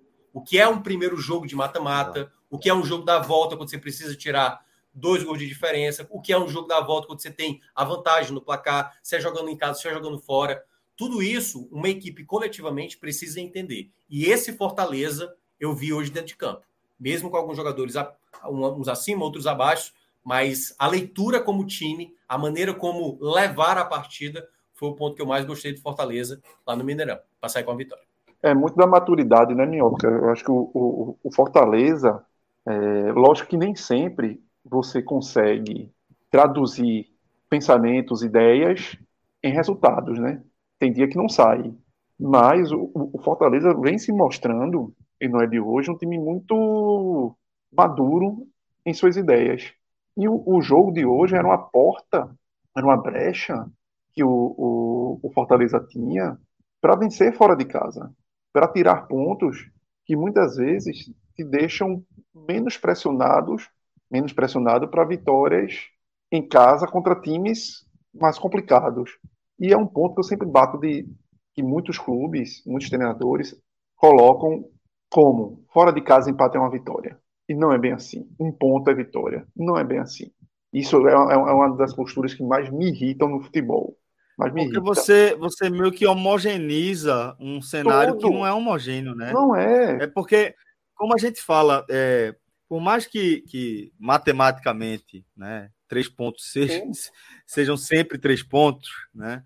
É, que vão dar o mesmo é, impulso é, para a sua própria campanha, para a sua própria caminhada. O fato é que num campeonato como o Campeonato Brasileiro, com clubes é, de estruturas, de é, nível de maturação de time, de, de, entendimento de futebol, de departamento de futebol, em estágios de, de maturação diferente, é, sempre precisa, a gente sempre vai precisar analisar esse campeonato de 38 rodadas de forma blocada, né? Porque cada realidade é uma realidade, é, cada clube está num momento da sua própria história e do seu projeto mais a médio prazo aí, é, e você sempre vai olhar é, o, o, o, confronto contra aquele clube que está mais ou menos com os mesmos objetivos que você tem, que está mais ou menos, mais ou menos na, com a mesma estrutura, o mesmo nível de futebol que o seu, é, de uma forma diferente, porque precisa se olhar dessa forma, porque não são três pontos que só te impulsionam para frente na tua jornada, são é, pontos que deixam de ser impulsionados para esse teu adversário. É quase como se você empurrasse ele para trás, ou como se você fosse para frente, se apoiando aí nele. Então, por isso que é importante diferenciar aí é, o peso né, de, dos três pontos. O olhar é, vencedor, você tem que ter um olhar vencedor. Você tem que ter um olhar vencedor. Por mais Enxergar que você as oportunidades, né? Isso. Você sabia que, time por time, o Fortaleza é superior ao Cruzeiro hoje. Tem a diferença de jogar fora de casa? Tem. Tem a diferença de jogar diante de uma torcida do Cruzeiro que pode empurrar? Tem. Mas tem um outro ponto que Minhoca bem colocou. A, a pressão contra o Fortaleza em um momento se tornaria, viraria de chave se o resultado para o Cruzeiro não saísse logo. Porque a pressão começa a ser em cima do adversário que não vinha tendo resultados, que é o Cruzeiro. E você compreender isso e a partir daí achar saídas no jogo para vencê-lo e não somente achar que se defender e não criar oportunidades, não criar soluções para vencer é o melhor caminho, a derrota vai terminar batendo na sua porta mesmo. E a derrota vai bater na sua porta quando você poderia pular essa fogueira. Porque muitas vezes, quando você fica só atrás se defendendo, você dá chances do acaso acontecer, você dá chances dos erros que, a partir do momento que o time martela tanto em cima de você, pode acontecer. Teve uma bola, um lance do Cruzeiro, o Cruzeiro criou muito pouco, muito pouco em termos de criatividade de jogo é, pensado teve de bolas aéreas, de bolas alçadas, teve a bola de, de Bruno, a cabeceada de Bruno, que foi em cima de um, de um depois de um escanteio. E talvez a, a, jogada de maior perigo do Cruzeiro no segundo tempo tenha sido justamente dessa de, de simplesmente dar pressão pela pressão. A, no final lá de, de Henrique Dourado a cabeçada, e uma antes que é uma, um cruzamento de Bruno, que não é um cruzamento a meia altura, que passa por quatro jogadores do Cruzeiro e ninguém bota o pé somente o último. Mas são, são situações de que o Cruzeiro não conseguiu produzir, não conseguiu botar é, o Fortaleza na roda. Porque o Fortaleza conseguiu ser inteligente ao ponto de vou ter momentos que eu vou sofrer um pouco mais aqui atrás. Mas eu vou jogar. Eu vou agredir. Porque se eu agredir, eu preocupo o Cruzeiro. Se eu agredir, o Cruzeiro não vai com 10. Coloca, coloca a. divide, né? A atenção Isso dos jogadores do outro lado com a, a, a necessidade de você. Você tá só olhando... não ataca, você precisa defender. É, você é, só não e, só ataca, você e, não fica fo... hiper focado no ataque, você tem que dividir seu foco ali com o que está acontecendo atrás de você. E, né? um ponto, e um ponto importante também, Celso e, e Cauê, que é aquela situação do. Por exemplo, um adversário que tem dificuldade técnica, né? Deixa esse time com a bola. Deixa, deixa o cara se enrolar. Não é, não é isso que eles têm dificuldade porque muitas vezes, quando o time tem limitação técnica, às vezes, até mesmo jogando em casa, se proteger talvez seja a melhor alternativa para tentar é. vencer um resultado, entendeu? Pô, na Série A, pô, com certeza, pô. E principalmente, e principalmente às vezes, que é isso que aconteceu com Fortaleza nos últimos anos, de como se construiu esse Fortaleza, né? Hoje muita gente olha para o Fortaleza e cara, vamos, não, não, vamos também jogar, querer propor em cima do Fortaleza, porque os caras sabem jogar. No segundo tempo, quando sai o primeiro gol do Fortaleza, teve muitas jogadas que passou no pé do Galhardo, que era jogada de contra-ataque muito rápido. Teve até uma jogada que poderia ser passível à expulsão. O jogador do Cruzeiro chega para matar a jogada. O Caleb já ia sair, já ia sair o segundo gol do Fortaleza. E, enfim, era o Fortaleza fazendo contra-ataque de 4 contra 2, que é um outro detalhe também, porque às vezes quando você faz o gol, você se fecha, a bola vem e chuta lá para frente. O Fortaleza Isso. não. O Fortaleza hoje já tem uma maturidade com o time que tem a bola, três, quatro toques, já tá um contra-ataque lá, quatro contra três, quatro contra dois. Fortaleza poderia ter feito o segundo gol. Maturidade, né, do, do é, futebol, é, do jogo. Porque aí você, você alia, pô, eu vou, vou tentar me proteger. E a partir do que eu tenho a bola, eu sei o que fazer com a bola. Porque muitas vezes tem um time que só se só se defende. E, e jogar só no se defender, muitas vezes você corre o risco de uma bola alçada, um escanteio, uma falta lateral, uma bola sobrada, e acontece exatamente ali um. Como aconteceu contra o Corinthians. Fortaleza jogou super bem contra o Corinthians. Muito. Consegue fazer o seu gol, jogada toda trabalhada, de pé em pé, o gol do Caio Alexandre. Aí o que aconteceu no final, o Corinthians alçando bola na área, alçando, Fernando Miguel falhou ali com o Bruno Pacheco, e aí o, o Corinthians acabou empatando. Então, às vezes, é isso, é, é, da maneira como você escolhe jogar. Acho até que o Voivoda, no final, poderia ter feito algumas trocas ali para se defender mais, mas é o que o Cauê mencionou. A limitação do Cruzeiro fez com que o Fortaleza tivesse uma partida segura. Tivesse uma partida segura. Que aí eu já entro na, nessa próxima parte, Cauê. Não sei se eu lhe interrompi, mas se quiser terminar, pode Não, terminar. pode ir, pode seguir. Pode ir. Pode seguir. Eu vou, eu vou pedir até para Pedro colocar na tela a questão para falar sobre Voivoda, né? Que assim, sem sombra de dúvidas, o maior treinador da história do Fortaleza. E ele conseguiu hoje, né? Ele enfrentou hoje a 56 equipe, até porque o Cruzeiro, quando caiu para a Série B, o Voivoda assumiu no ano seguinte, em 2021, né? Que o Cruzeiro caiu também naquele ano, né, que a temporada 2020 acabou em 2021, e não tinha enfrentado o Cruzeiro. Foi a 56 equipe que o Fortaleza enfrentou nessa era Voivoda e ele bateu 49 dessas equipes. Assim, é, ó, de, to, de todas da Série A, de todas da Série A, Palmeiras, Flamengo, Atlético Mineiro, Fluminense, São Paulo, Corinthians, todas as equipes de 2021, 2022, 2023, apenas uma ele não venceu, que foi o Botafogo do Rio de Janeiro, que aliás ele sequer pontuou, né? Foi três jogos e três derrotas. Aí enfrentou três equipes nordestinas, apenas uma vez e não venceu, que foi Altos e Botafogo da Paraíba, que foi um empate cada um, e perdeu para o ABC também, no único encontro que teve esse ano, perdeu por 2 a 0 que foi até o primeiro jogo fora do Fortaleza. E as outras três é, equipes que não foram derrotadas pelo Fortaleza foram três equipes internacionais. A equipe do Cerro Portenho, que foi duas vitórias esse ano, né? Na, lá na, naquela fase seletiva da Libertadores. A, derrota, a empate e derrota para o Estudiantes nas oitavas de final. E simplesmente o River Plate, né?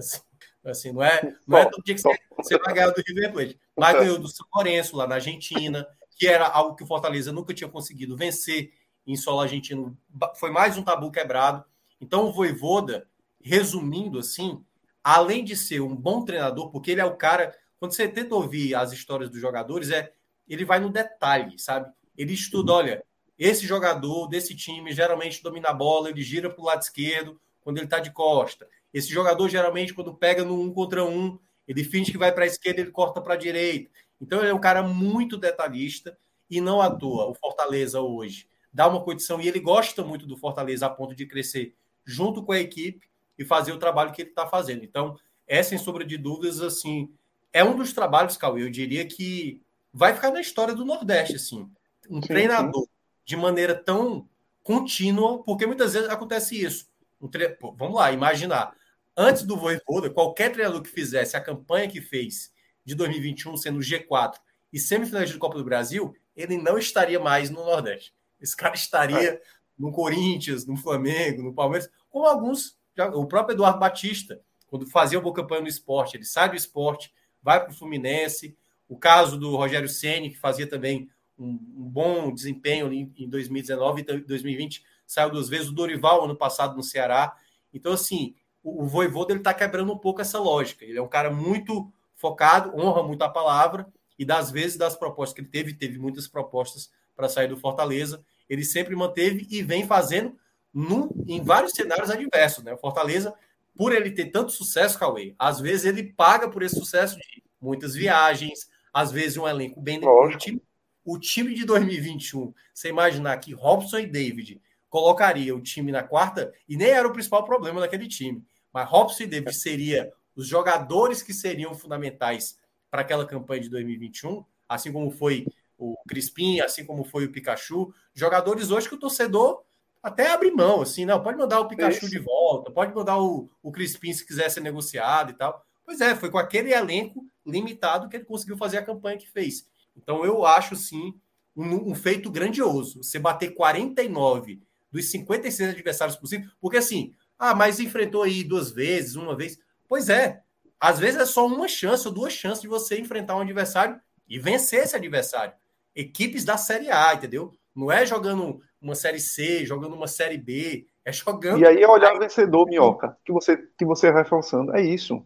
É o olhar que o cara tem de que eu tenho condições de vencer. Se ele tem essas marcas, aí, lógico, é por toda a competência dele. Mas é por é. ter um olhar ambicioso de vencer. De é. vencer.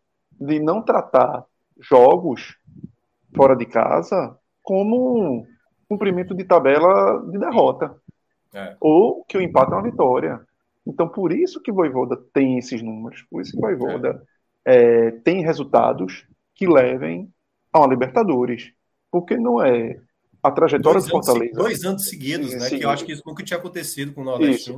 Para chegar a Libertadores, não foi porque o Fortaleza fez a, fez a tarefinha de casa dele perfeita, de 100% em casa, que é algo inimaginável, quase ninguém faz, e isso que resolveu a vida do Fortaleza, e o Fortaleza foi para duas liberta, Libertadores desse jeito. Não, não foi. Foi pontuando e pontuando com algumas vitórias longe de casa. A, a, a recuperação do Fortaleza no ano passado passou muito pelaquela vitória em cima do Flamengo fora de casa. Foi. Foi a primeira vitória do, do Fortaleza e nem era com o time titular, né? Que é, Isso. E, e ele, e curiosamente, assim, porque quando o treinador está nessa situação, a gente já viu várias vezes também, né, Celso? Quando os resultados não vêm, eu lembro demais das coletivas do Voivoda na época dizendo assim: não, mas eu acredito que esse, esse elenco vai dar a volta por si. Tudo bem, não foi bem esse elenco, né? Até porque vieram muitas contratações ali na, na segunda janela. Mas ele, ele não é um treinador que a gente costuma ver, até mesmo Abel Ferreira, Diniz, hoje que foi expulso de uma maneira bem bem exacerbada também na maneira como ele foi expulso. Ele é um cara muito tranquilo, muito sereno, assim, sabe? Ele não é de, de bravata, não é populista, sabe? Ele, por exemplo, Fortaleza viaja. É sanguíneo. Muito. É, por exemplo, às vezes Fortaleza. Hoje eu acho que até teve um pênalti não marcado, teve um pisão bem claro em cima ali do, do jogador do Fortaleza, que acho que foi o Caleb. O Caleb levou um pisão Caleb. bem claro, assim, que o VAR deveria ter visto. É, e ele não, ele não costuma falar de arbitragem, não costuma falar de gramado. Vez ou outra ele menciona, assim, sabe? Então, é um cara muito focado no trabalho.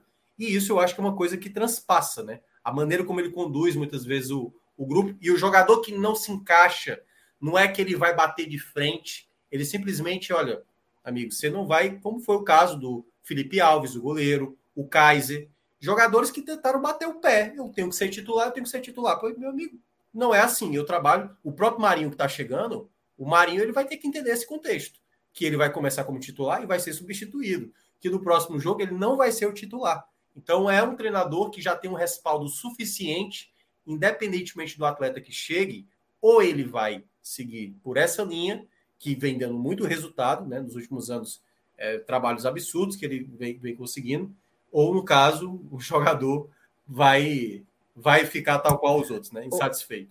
Ô, Minhoca, é, queria falar duas coisas sobre o Voivoda. Né? Um que é, eu já falei isso aqui algumas vezes, né? Acho que é, é bem comum a gente que acompanha futebol, né? É, observar grandes trabalhos únicos né? de, de treinadores que muitas vezes eles vêm é, daquela condição de, de, de, ser interino, de ser o técnico da casa, tal, e, e num momento específico ele consegue dar um, uma engrenada e fazer um grande trabalho ali.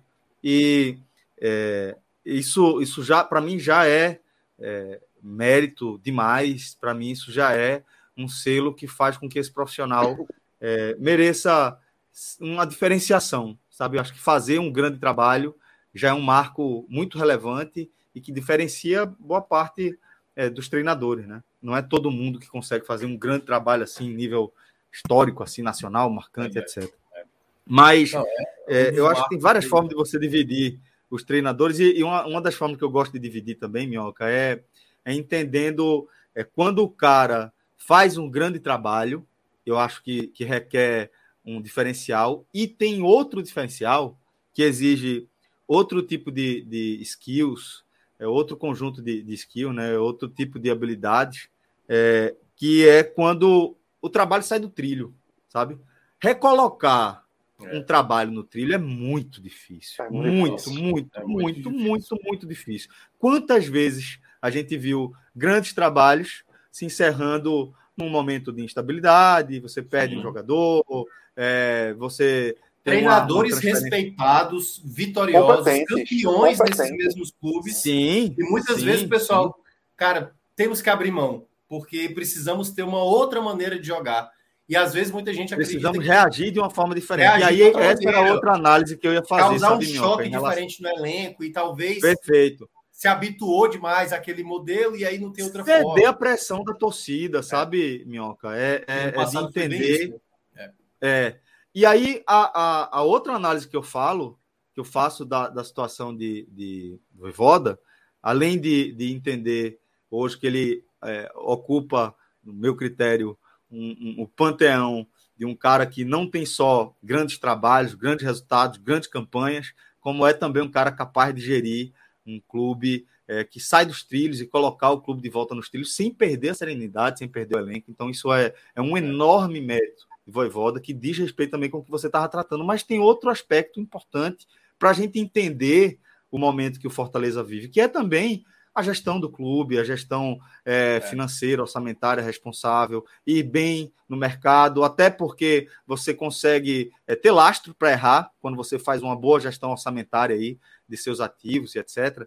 É, e da, da inteligência emocional de manter o trabalho, a, a confiança, quando a, já havia uma enorme pressão indicando o caminho contrário, sabe? Então, acho que, que é importante a gente analisar que é, Voivoda ele, ele vai quebrando vários paradigmas, além de marcas e recordes e feitos históricos. Eu acho que ele vai quebrando vários paradigmas nessa caminhada dele, apresentando formas diferentes de você analisar o futebol, forma menos imediatista, forma menos apaixonada, e apostar que isso sim tende a dar bons resultados quando você permite que um trabalho floresça, é, superando fases de, de de agrura ali, né? De dificuldade, pressão da torcida, péssimo relacionamento com a torcida, cobrança de todas as áreas.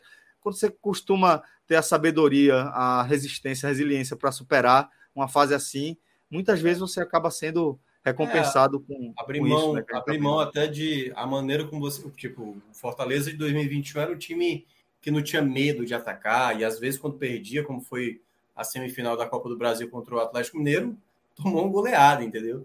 É aí aquela, pô, o Voivoda no Flamengo, se faz um negócio desse, é, é demitido. Tomar a goleada, no, ninguém aceita. Exato. Exato. Mas Exato. no Simplesmente passado, não tem ele, espaço, ele, né? Ele mudou, né? Tipo, era um time muito mais reativo. Quando teve aquelas cinco vitórias seguidas no começo do retorno, foi jogando ali, sabe, no risco mínimo. Amadurecendo, né? Buscando é, alternativas, construindo opções. É, assim, o Voivoda ele tem alguns defeitos ainda de determinado, por exemplo, o jogo lá contra o Médio, não precisava ter viajado com tanta gente. Por isso que eu falo que na próxima semana, quando for enfrentar o Palestino, eu acho que o Voivoda ainda vai cometer o mesmo erro de mandar alguns jogadores que não precisa mandar, porque o jogo depois do contra o Palestino lá no Chile vai ser o Flamengo no Maracanã, entendeu? Eu acho que o Voivoda, depois do jogo do Atlético Mineiro, é guarda aí umas sete peças, manda garoto, manda menino, até porque você ter uma campanha boa nessa primeira fase da, da Sul-Americana é só para tentar garantir o mando no jogo da volta. E, na, por exemplo, o Fortaleza teve o mando do, jogo da volta contra o Palmeiras na Copa do Brasil. Deu 3x0 na ida, 1x0 na volta. Então, na verdade, é muito mais com o que você faz. Como é que você vai lidar com o jogo dentro de casa, fora de casa? E depende do adversário. Pode vir, por exemplo, um time da Libertadores como o Barcelona do Equador, que quase é, criou uma peça no Palmeiras no Allianz Parque, fez 2 a 0 depois tomou uma goleada, perdeu por 4 a 2 Então depende muito do adversário. Você pode pegar uma equipe da Venezuela, você pode pegar um time de altitude, você pode pegar uma equipe argentina, o próprio São Lourenço, por exemplo, que o Fortaleza teve dificuldade. Então, não necessariamente o fato de você ter uma boa campanha, lutar por essa boa campanha, vai te fazer. Então, eu acho que se eu fosse o Voivoda, eu acho que ele não vai fazer, eu só pensaria no jogo do Galo e no jogo do Atlético Mineiro. E aí, esse jogo do, Galo e do Atlético Mineiro é ótimo, né? É, do Galo e do Flamengo, desculpa. Do, do, do Atlético Mineiro e do Flamengo, dos dois finais de semana, porque o jogo do Palestino é um jogo é, garantido, classificado, é uma viagem chata lá para o Chile, sabe? Então, assim, eu guardaria algumas peças, cinco, seis peças, e todo mundo focado no jogo do Flamengo ali. Tiver o jogo do Palestino, vai ser, lá. É, assim, mas ele geralmente não faz isso. Ele, no jogo contra o Mérida, que era a pior equipe ele gastou alguns jogadores quando foi enfrentar o Botafogo, O time era o Tinga batendo lateral errado, o cara Alexandre pisando na bola. O Lucero deu gol pro Tiquinho Soares. O João Ricardo pegou o pênalti e tal. Então, assim, é isso. Às vezes o mental, que é uma coisa que também explicou muito, né? Fortaleza vinha de 34 jogos seguidos jogando no meio de semana, final de semana. É, cansa, cara. Cansa muito. E, pois é, pô. Pois é. Por isso que essa Exatamente. pausa pode ser melhorada Exatamente. também para Fortaleza em termos de concentração. Concordo. Um ponto, um ponto, Celso, que, Sim. que para mim é. Que entra, eu não vou entrar na questão de ser, o treinador treina é, estrangeiro ou brasileiro. Não é por isso. Mas de ser melhor ou pior mas que é um grande recado que Voivoda deixa para os treinadores brasileiros que vêm trabalhar aqui no Nordeste, treinadores de um nome maior, é, eles são tão tentados no sucesso a ir embora, às vezes prematuramente. Exato. E Voivoda está mostrando... Muito importantíssimo mostrando você ressaltar isso, Cauê. O quanto mérito ele tem de não só construir as equipes, como saborear os momentos. É saborear os momentos e tentar pensar em projeto de fato, em concluir projeto, projeto né? Concluir projeto, porque vai chegar um dia que o Voivoda vai olhar para o Fortaleza e dizer, eu preciso ir. É. Isso, porque eu preciso escrever outras histórias. Ser, velho, que seja da melhor forma possível, né? Deixando isso. uma história foda aí. Isso. Pro, Sendo pra, vencedor. Possa ser isso. que ele saia conquistando mais uma vaga na Libertadores. Isso, mais uma vaga na Libertadores. E, e ache que seja o melhor momento para ir embora por várias Exato. questões que ele tem direito. Para iniciar um novo projeto, um novo né? Projeto. É. Iniciar um novo projeto. Enquanto onde ele muito, participa, onde ele, tem a, onde ele tem a capacidade de, de interferir mais no processo, Isso. né? E um projeto vitorioso como o que ele está conduzindo no Fortaleza, com a postura é, que ele está tendo Isso. absolutamente diferente. Aliás, de dizer não esse... a, a, tantas propostas, né? Esse, é, foda, é um ponto, esse é um ponto muito importante, porque, assim, cara, isso seria muito bom se os treinadores que viessem trabalhar no Nordeste, claro, os clubes que têm um projeto muito bem definido, porque Sim. a gente sabe que alguns clubes não têm bem um projeto definido, que é uma coisa muito solta, e aí acho que só colocar o cara lá, vai lá, resolve. Esse é o padrão, Mas, na verdade, né, meu? É, exatamente. Que é, por exemplo, o Fortaleza está fretando hoje o voo que sai lá de Minas para chegar hoje, vai chegar hoje de madrugada, já em Fortaleza, já pensando o jogo do Atlético Mineiro. Fortaleza está gastando dinheiro para ter uma recuperação melhor já para o jogo de sábado contra o Atlético Mineiro. E, claro, né, se vencer, então a, a estratégia deu toda certa. Mas eu digo muito mais por conta do.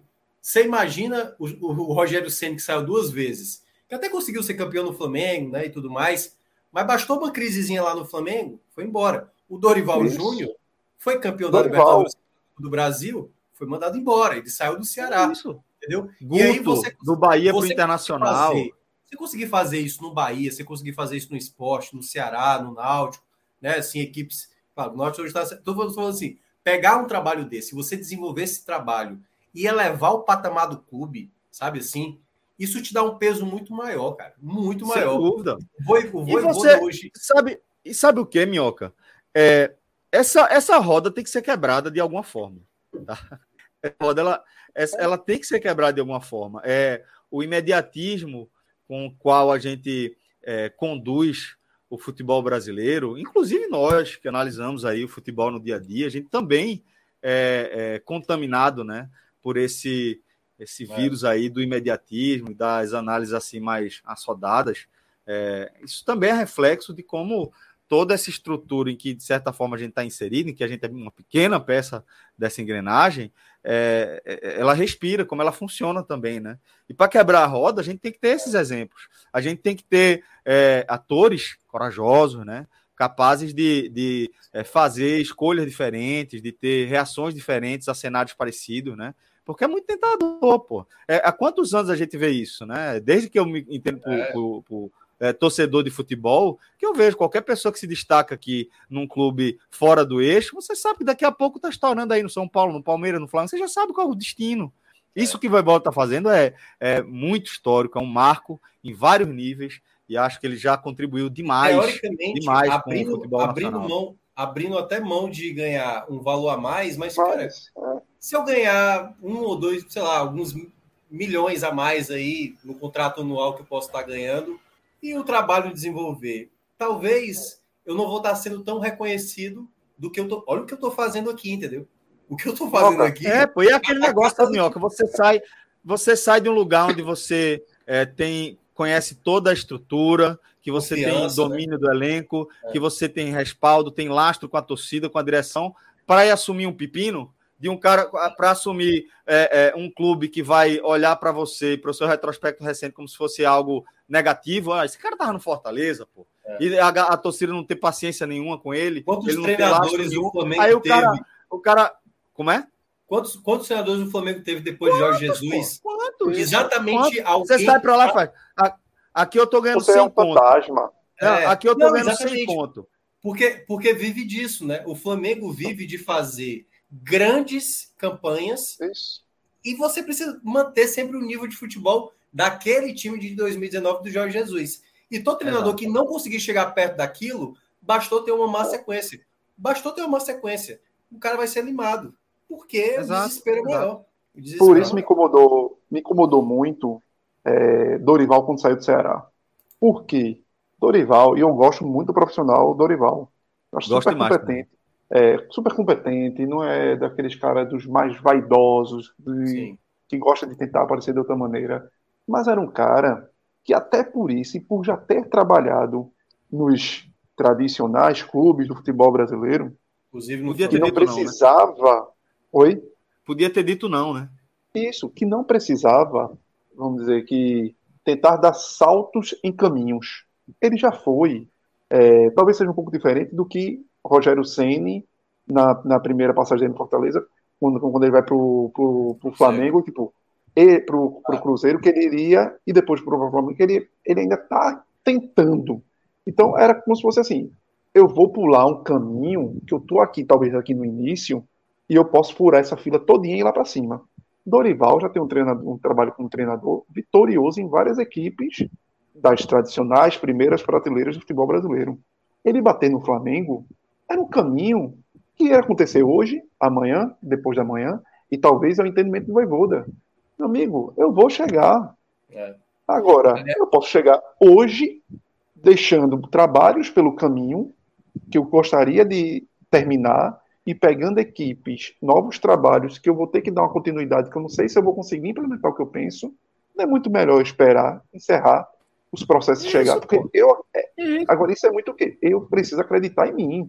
Eu preciso acreditar que eu vou. Exato. Seja, e se não acontecer, Exato. meu amigo, não aconteceu. Não aconteceu. E aí, e aí por, que, por que é tão difícil quebrar a roda? Porque aí o treinador vai dizer não. Certo? Ele diz não uma proposta, recebeu uma proposta aí de um clube maior e disse não. Aí beleza, aí o clube é, é, ele, ele fez um gesto aí para o clube e tal, mas aí depois ele entra numa fase e o clube vai demitir ele. Então, por isso que é tão isso. difícil, sabe? É, é, é algo que depende de todo mundo, de uma mudança de cultura, de pensamento, velho. É, é e é foda. é mais fácil até um voivoda ser seduzido por isso. Porque ele não era muito um nome mais. conhecido no mercado nacional. É, ele era um desconhecido. Muito mais, muito mais. Porque assim, é, a o trabalho de, de voivoda a oportunidade para um voivoda talvez realmente poderia ser aquela coisa. O cavalo passou, se não, você não, não subiu, meu amigo, você perdeu. Mas um cara como o Dorival, um cara como o Rogério Senni, esses caras sempre vão estar para. O Atlético Paranaense está sem treinador. O Rogério é, sempre está lá, sendo ventilado. Eles têm possibilidade de aparecer em qualquer clube de peso do cenário nacional. E é por isso que sim, o, o, o, Rogério sempre chegou a citar quando chegou do São Paulo, uma fala dele, o trabalho que eu tenho mais orgulho é no Fortaleza, ele falou. Ele, ele chegou a, a citar isso. E ele sendo campeão brasileiro com o Flamengo, entendeu? Ele tendo sido campeão é. da Supercopa do Brasil. E ele considera, porque, cara, é com o Flamengo você ser campeão, claro que tem um peso importante para o seu currículo, mas você fazer uma construção de uma equipe que geralmente briga muito mais numa permanência e você colocar numa Libertadores, como o Voivoda fez dois anos seguidos, entendeu? Cara, é, cara, é, é uma carta que, tipo, qual é o outro treinador que vai meter outra carta dessa, pô? Duas Libertadores é. seguidas com um time do Nordeste, pô, entendeu? Então, eu acho que é um trabalho impecável e tal. Fora, Enfim, é, fora que, mas eu acho que, é, que o trabalho de Voivoda aqui pra gente falar. Fora que a questão financeira. O trabalho de Voivoda tem que ser exaltado pela performance e pela postura, sabe? É um cara que, que merece aí essa ressalva. É. é por isso, Celso, que é bom pontuar, porque muitas vezes a gente vê mais esse, esse olhar de respeito a trabalhos dos profissionais estrangeiros. É. Não estou dizendo que todos. Estou dizendo que na maioria dos profissionais estrangeiros. E a gente vê pouco dos profissionais brasileiros quando olhar para o Nordeste. Exato. Bom, é, acho que a gente foi, foi é, bem, bem é, elucidativos aí nessa análise de Voivoda, de vários aspectos aí. Achei que foi, ficou bem interessante. É, agora, é, a partir daquela sua tweetada, inclusive, né, Mioca? Agora vamos, vamos vou pedir aqui para nosso querido Pedro Alves trazer aí é, os jogos dessa quinta-feira da Série A, os jogos que fecham essa décima primeira rodada, para a gente dar uma sacada aí nas odds, lá no Bet Nacional, a Bet dos brasileiros. É, eu vou aumentar aqui a minha tela porque fiquei com dificuldade com esse formato. Depois vê, a gente dá um. Pronto, olha aí. Boa. Vamos lá. É, amanhã a gente ainda tem, na quinta-feira, né? A gente ainda vai ter é, Grêmio e América, Vasco e Goiás, Curitiba e Inter, Cuiabá e Botafogo, Red Bull e Flamengo, tá? É, vamos, vamos dar uma sacada aqui nessas odds. Grêmio pagando 1,67, o América pagando 4,86, o Vasco pagando 1,76 e o Goiás pagando 4,60, o Curitiba pagando 2,9 e o Internacional pagando 2,49, Cuiabá pagando 3,07 e o Botafogo 2,36 e o Red Bull pagando 3 e o Flamengo 2,27. É, vocês acham algo interessante aqui nesse, nesse conjunto de jogos? É, tem, tem um que me chamou a atenção, porque a turma deu uma respeitada demais no Curitiba, que tá bem mal no campeonato, né? Assim, até tô achando. Tá até bom, 2,98 aí para a vitória, mas o Curitiba até então não venceu no campeonato. O Internacional tá pagando 2,49, eu acho que até poderia pagar um pouquinho menos, mas esse então seria o jogo. Que... É porque o, o, Inter também ele dá umas. O Curitiba. Mas não é confiável. É, é, empatou com. É, exatamente, não é um confiável. Apesar de ter, para mim, feito a melhor contratação dessa janela, e acho que ninguém vai conseguir superar a contratação do Ener Valência. Assim. Para mim, foi até agora o melhor nome do mercado. Acho muito difícil imaginar que vai vir um jogador melhor para o futebol brasileiro que nem ele. Mas... Você acha que encaixa rápido? Nem sempre, né? Não, é isso que eu tô dizendo. Uma coisa é o jogador que vem, outra coisa é o técnico que está lá, que é o Mano é. Menezes, que não é bem o, jogador, é. o treinador que empolga. Né? Então é. Muito bem, muito bem esse seria o jogo onde eu colocaria ali um, um Inter empate, sabe? Botafogo não? Uma hora o Curitiba vai vencer, né? Uma hora o Curitiba. É. E aí eu não sei se é amanhã. Vê aí, esse jogo Inter ou empate? Esse joguinho, empate, Vasco e baixo, Goiás também. 37, lá em cima, lá em cima, lá em cima. Mas fica baixo, fica 1,37. Fica baixo, 1,37, é. Só se a gente fizer uma combinação aí. Ou então, vê aí é, Inter com empate protegendo. Quanto fica? Ah, é. Vai é descendo é aí um pouquinho. Porque se acontecer um empate, pula para a próxima. Né? Ah, não. Desce mais. É, desce mais. Mais. Aí. Tem, ó, empate anula. 1,67. É. Talvez para composição também. Acho que é muito baixo para ir seco aí nessa aposta. É melhor então fazer o Curitiba e o empate anula a aposta, né? Vai que o Curitiba ganhar primeiro. É, é. Eu, é, mas ainda assim, eu acho que é mais arriscado. Acho que para ir aí eu iria nessa Não, do, mas é, é porque assim, como anula a aposta, então a gente pode dar uma arriscada aí, pô. Vamos fazer assim. É, Vamos fazer a composição com Internacional, com empate no da aposta. Esse aí. aí. Né? 167, tá. Pronto. Aí vai no Botafogo seco contra o Cuiabá. Eita, que o passinho não vai gostar, não. Seco. E vai. Aliás, o Botafogo perdeu pro Goiás, né? Tá foda perder pro Goiás. É. é porque o Botafogo é um pouco isso. Vai né? nesse Grêmio aí. Vai nesse Grêmio. Faz essa múltipla. Quanto foi que ficou a odd? 6,58. Então, ó, a gente tá aí com vitória do Grêmio, Internacional com empate anulando e Botafogo, vitória do Botafogo contra o Cuiabá. Solta, Bota solta a onça nesse aí. Goiás aí. Bota 10 reais nesse Goiás. Peraí, peraí, peraí, peraí, peraí. Vamos. Acho é melhor fazer Calma. a parte. Separado? Vamos, é, é a parte, é a parte. Separado. É a parte. A parte, a parte. É a parte. Pode finalizar essa aí. Essa eu acho boa, tá? Boa. Cara, bons eu, eu entendo muito o que o Cauê tá mencionando, mas eu acho que o Vasco amanhã vai, vai conseguir essa vitória. Mas solta, solta aí, Vintão. Não, mas solta lá, pode ir Goiás. no Goiás, pode ir no Goiás. Até porque se acontecer. Solta gente... Vintão aí no vê Goiás. Com, vê protegendo, vê como é que fica com o empate protegendo aí, para ver se cai muito ou não.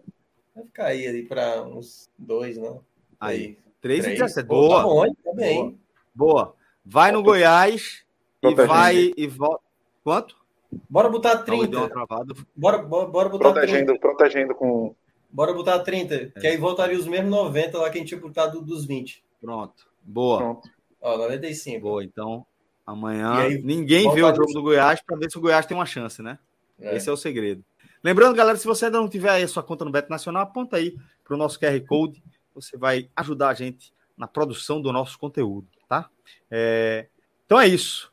Vamos fechando aqui mais um, um, programa do 45 minutos. Queria agradecer demais a Cauê e a Tiago Minhoca e reforçar o convite, tá? Nesta quinta-feira, a gente vai fazer análise do jogo do esporte. Opa. Eu ia pedir uma, um finalzinho só para a gente mostrar. Claro, a... pô. Claro, vamos embora. É bem rápido, é só para falar do, do, das atuais campanhas de Bahia e Fortaleza, só para a gente Muito fechar bem, a questão lá. da campanha.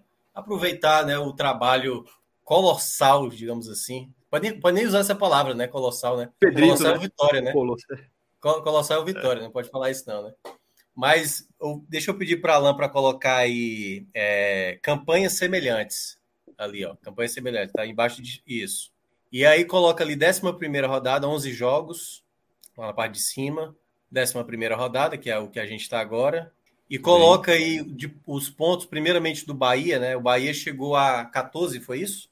Ou não? Ou, 14, não, 12. 12, né? Bota 12, 12, 12 aí, vai. 12, 12. 12.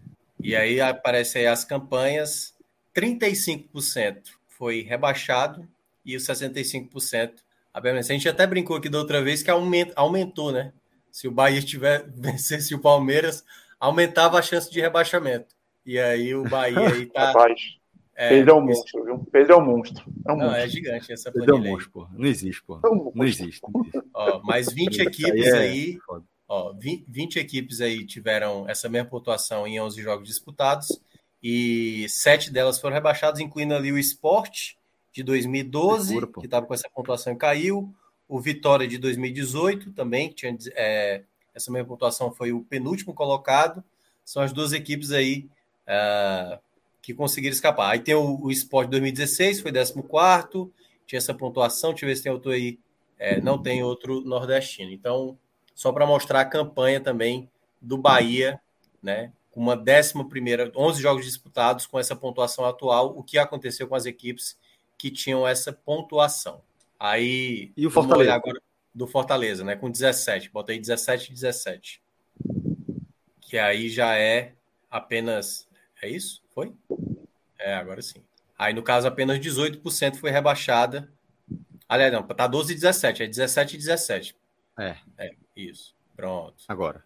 9%. Aí já melhora. 9%, né? É. O Bahia de 2021, que tinha 17, caiu com 43. E o Santo André de 2009 foram as duas equipes que acabaram sendo rebaixadas com a atual pontuação do Fortaleza em 11 jogos disputados. E aí tem outro detalhe ali, né? Ó, 78. É, cadê? Ó, desce ali, é 17%, né? No G4, é, é 30% ali no G6, né? Estou é. abrindo aqui. É 30% no G6, 57% no G8 e 83% no, no G12. É, o que dá o que dá uma possibilidade real do Fortaleza com essa pontuação brigar, brigar por Libertadores, né? Mas vai depender do que ele de, vai conseguir. Está no contexto da disputa por essa vaga aí, né? Isso, exatamente, exatamente. Então, só é para passar aí, a gente, claro, outras vezes a gente vai Pô, utilizar com mais vezes. Usar essa ferramenta sempre que possível. É. É, e no Raiz a gente usa mais um, um detalhamento também para trazer cenários, tanto da Série A como da Série B. Pedro fez um excelente trabalho aí que a gente vai utilizar muito aqui nas nossas lives. Exatamente. E aí, reforçando o convite, amanhã esse material vai ser analisado mais uma vez, tá? Com a, a, o fechamento dessa 11 primeira rodada da Série A. Traremos também nossa análise sobre o confronto do esporte pela Série B. É, Cauê, obrigado. Tiago Minhoca, muito obrigado. Valeu. É, a gente teve Pedro Alves e Vitor Aguiar nos trabalhos técnicos aqui do nosso programa. Muito obrigado a você também por sua audiência. Forte abraço. Até a próxima. Tchau, tchau.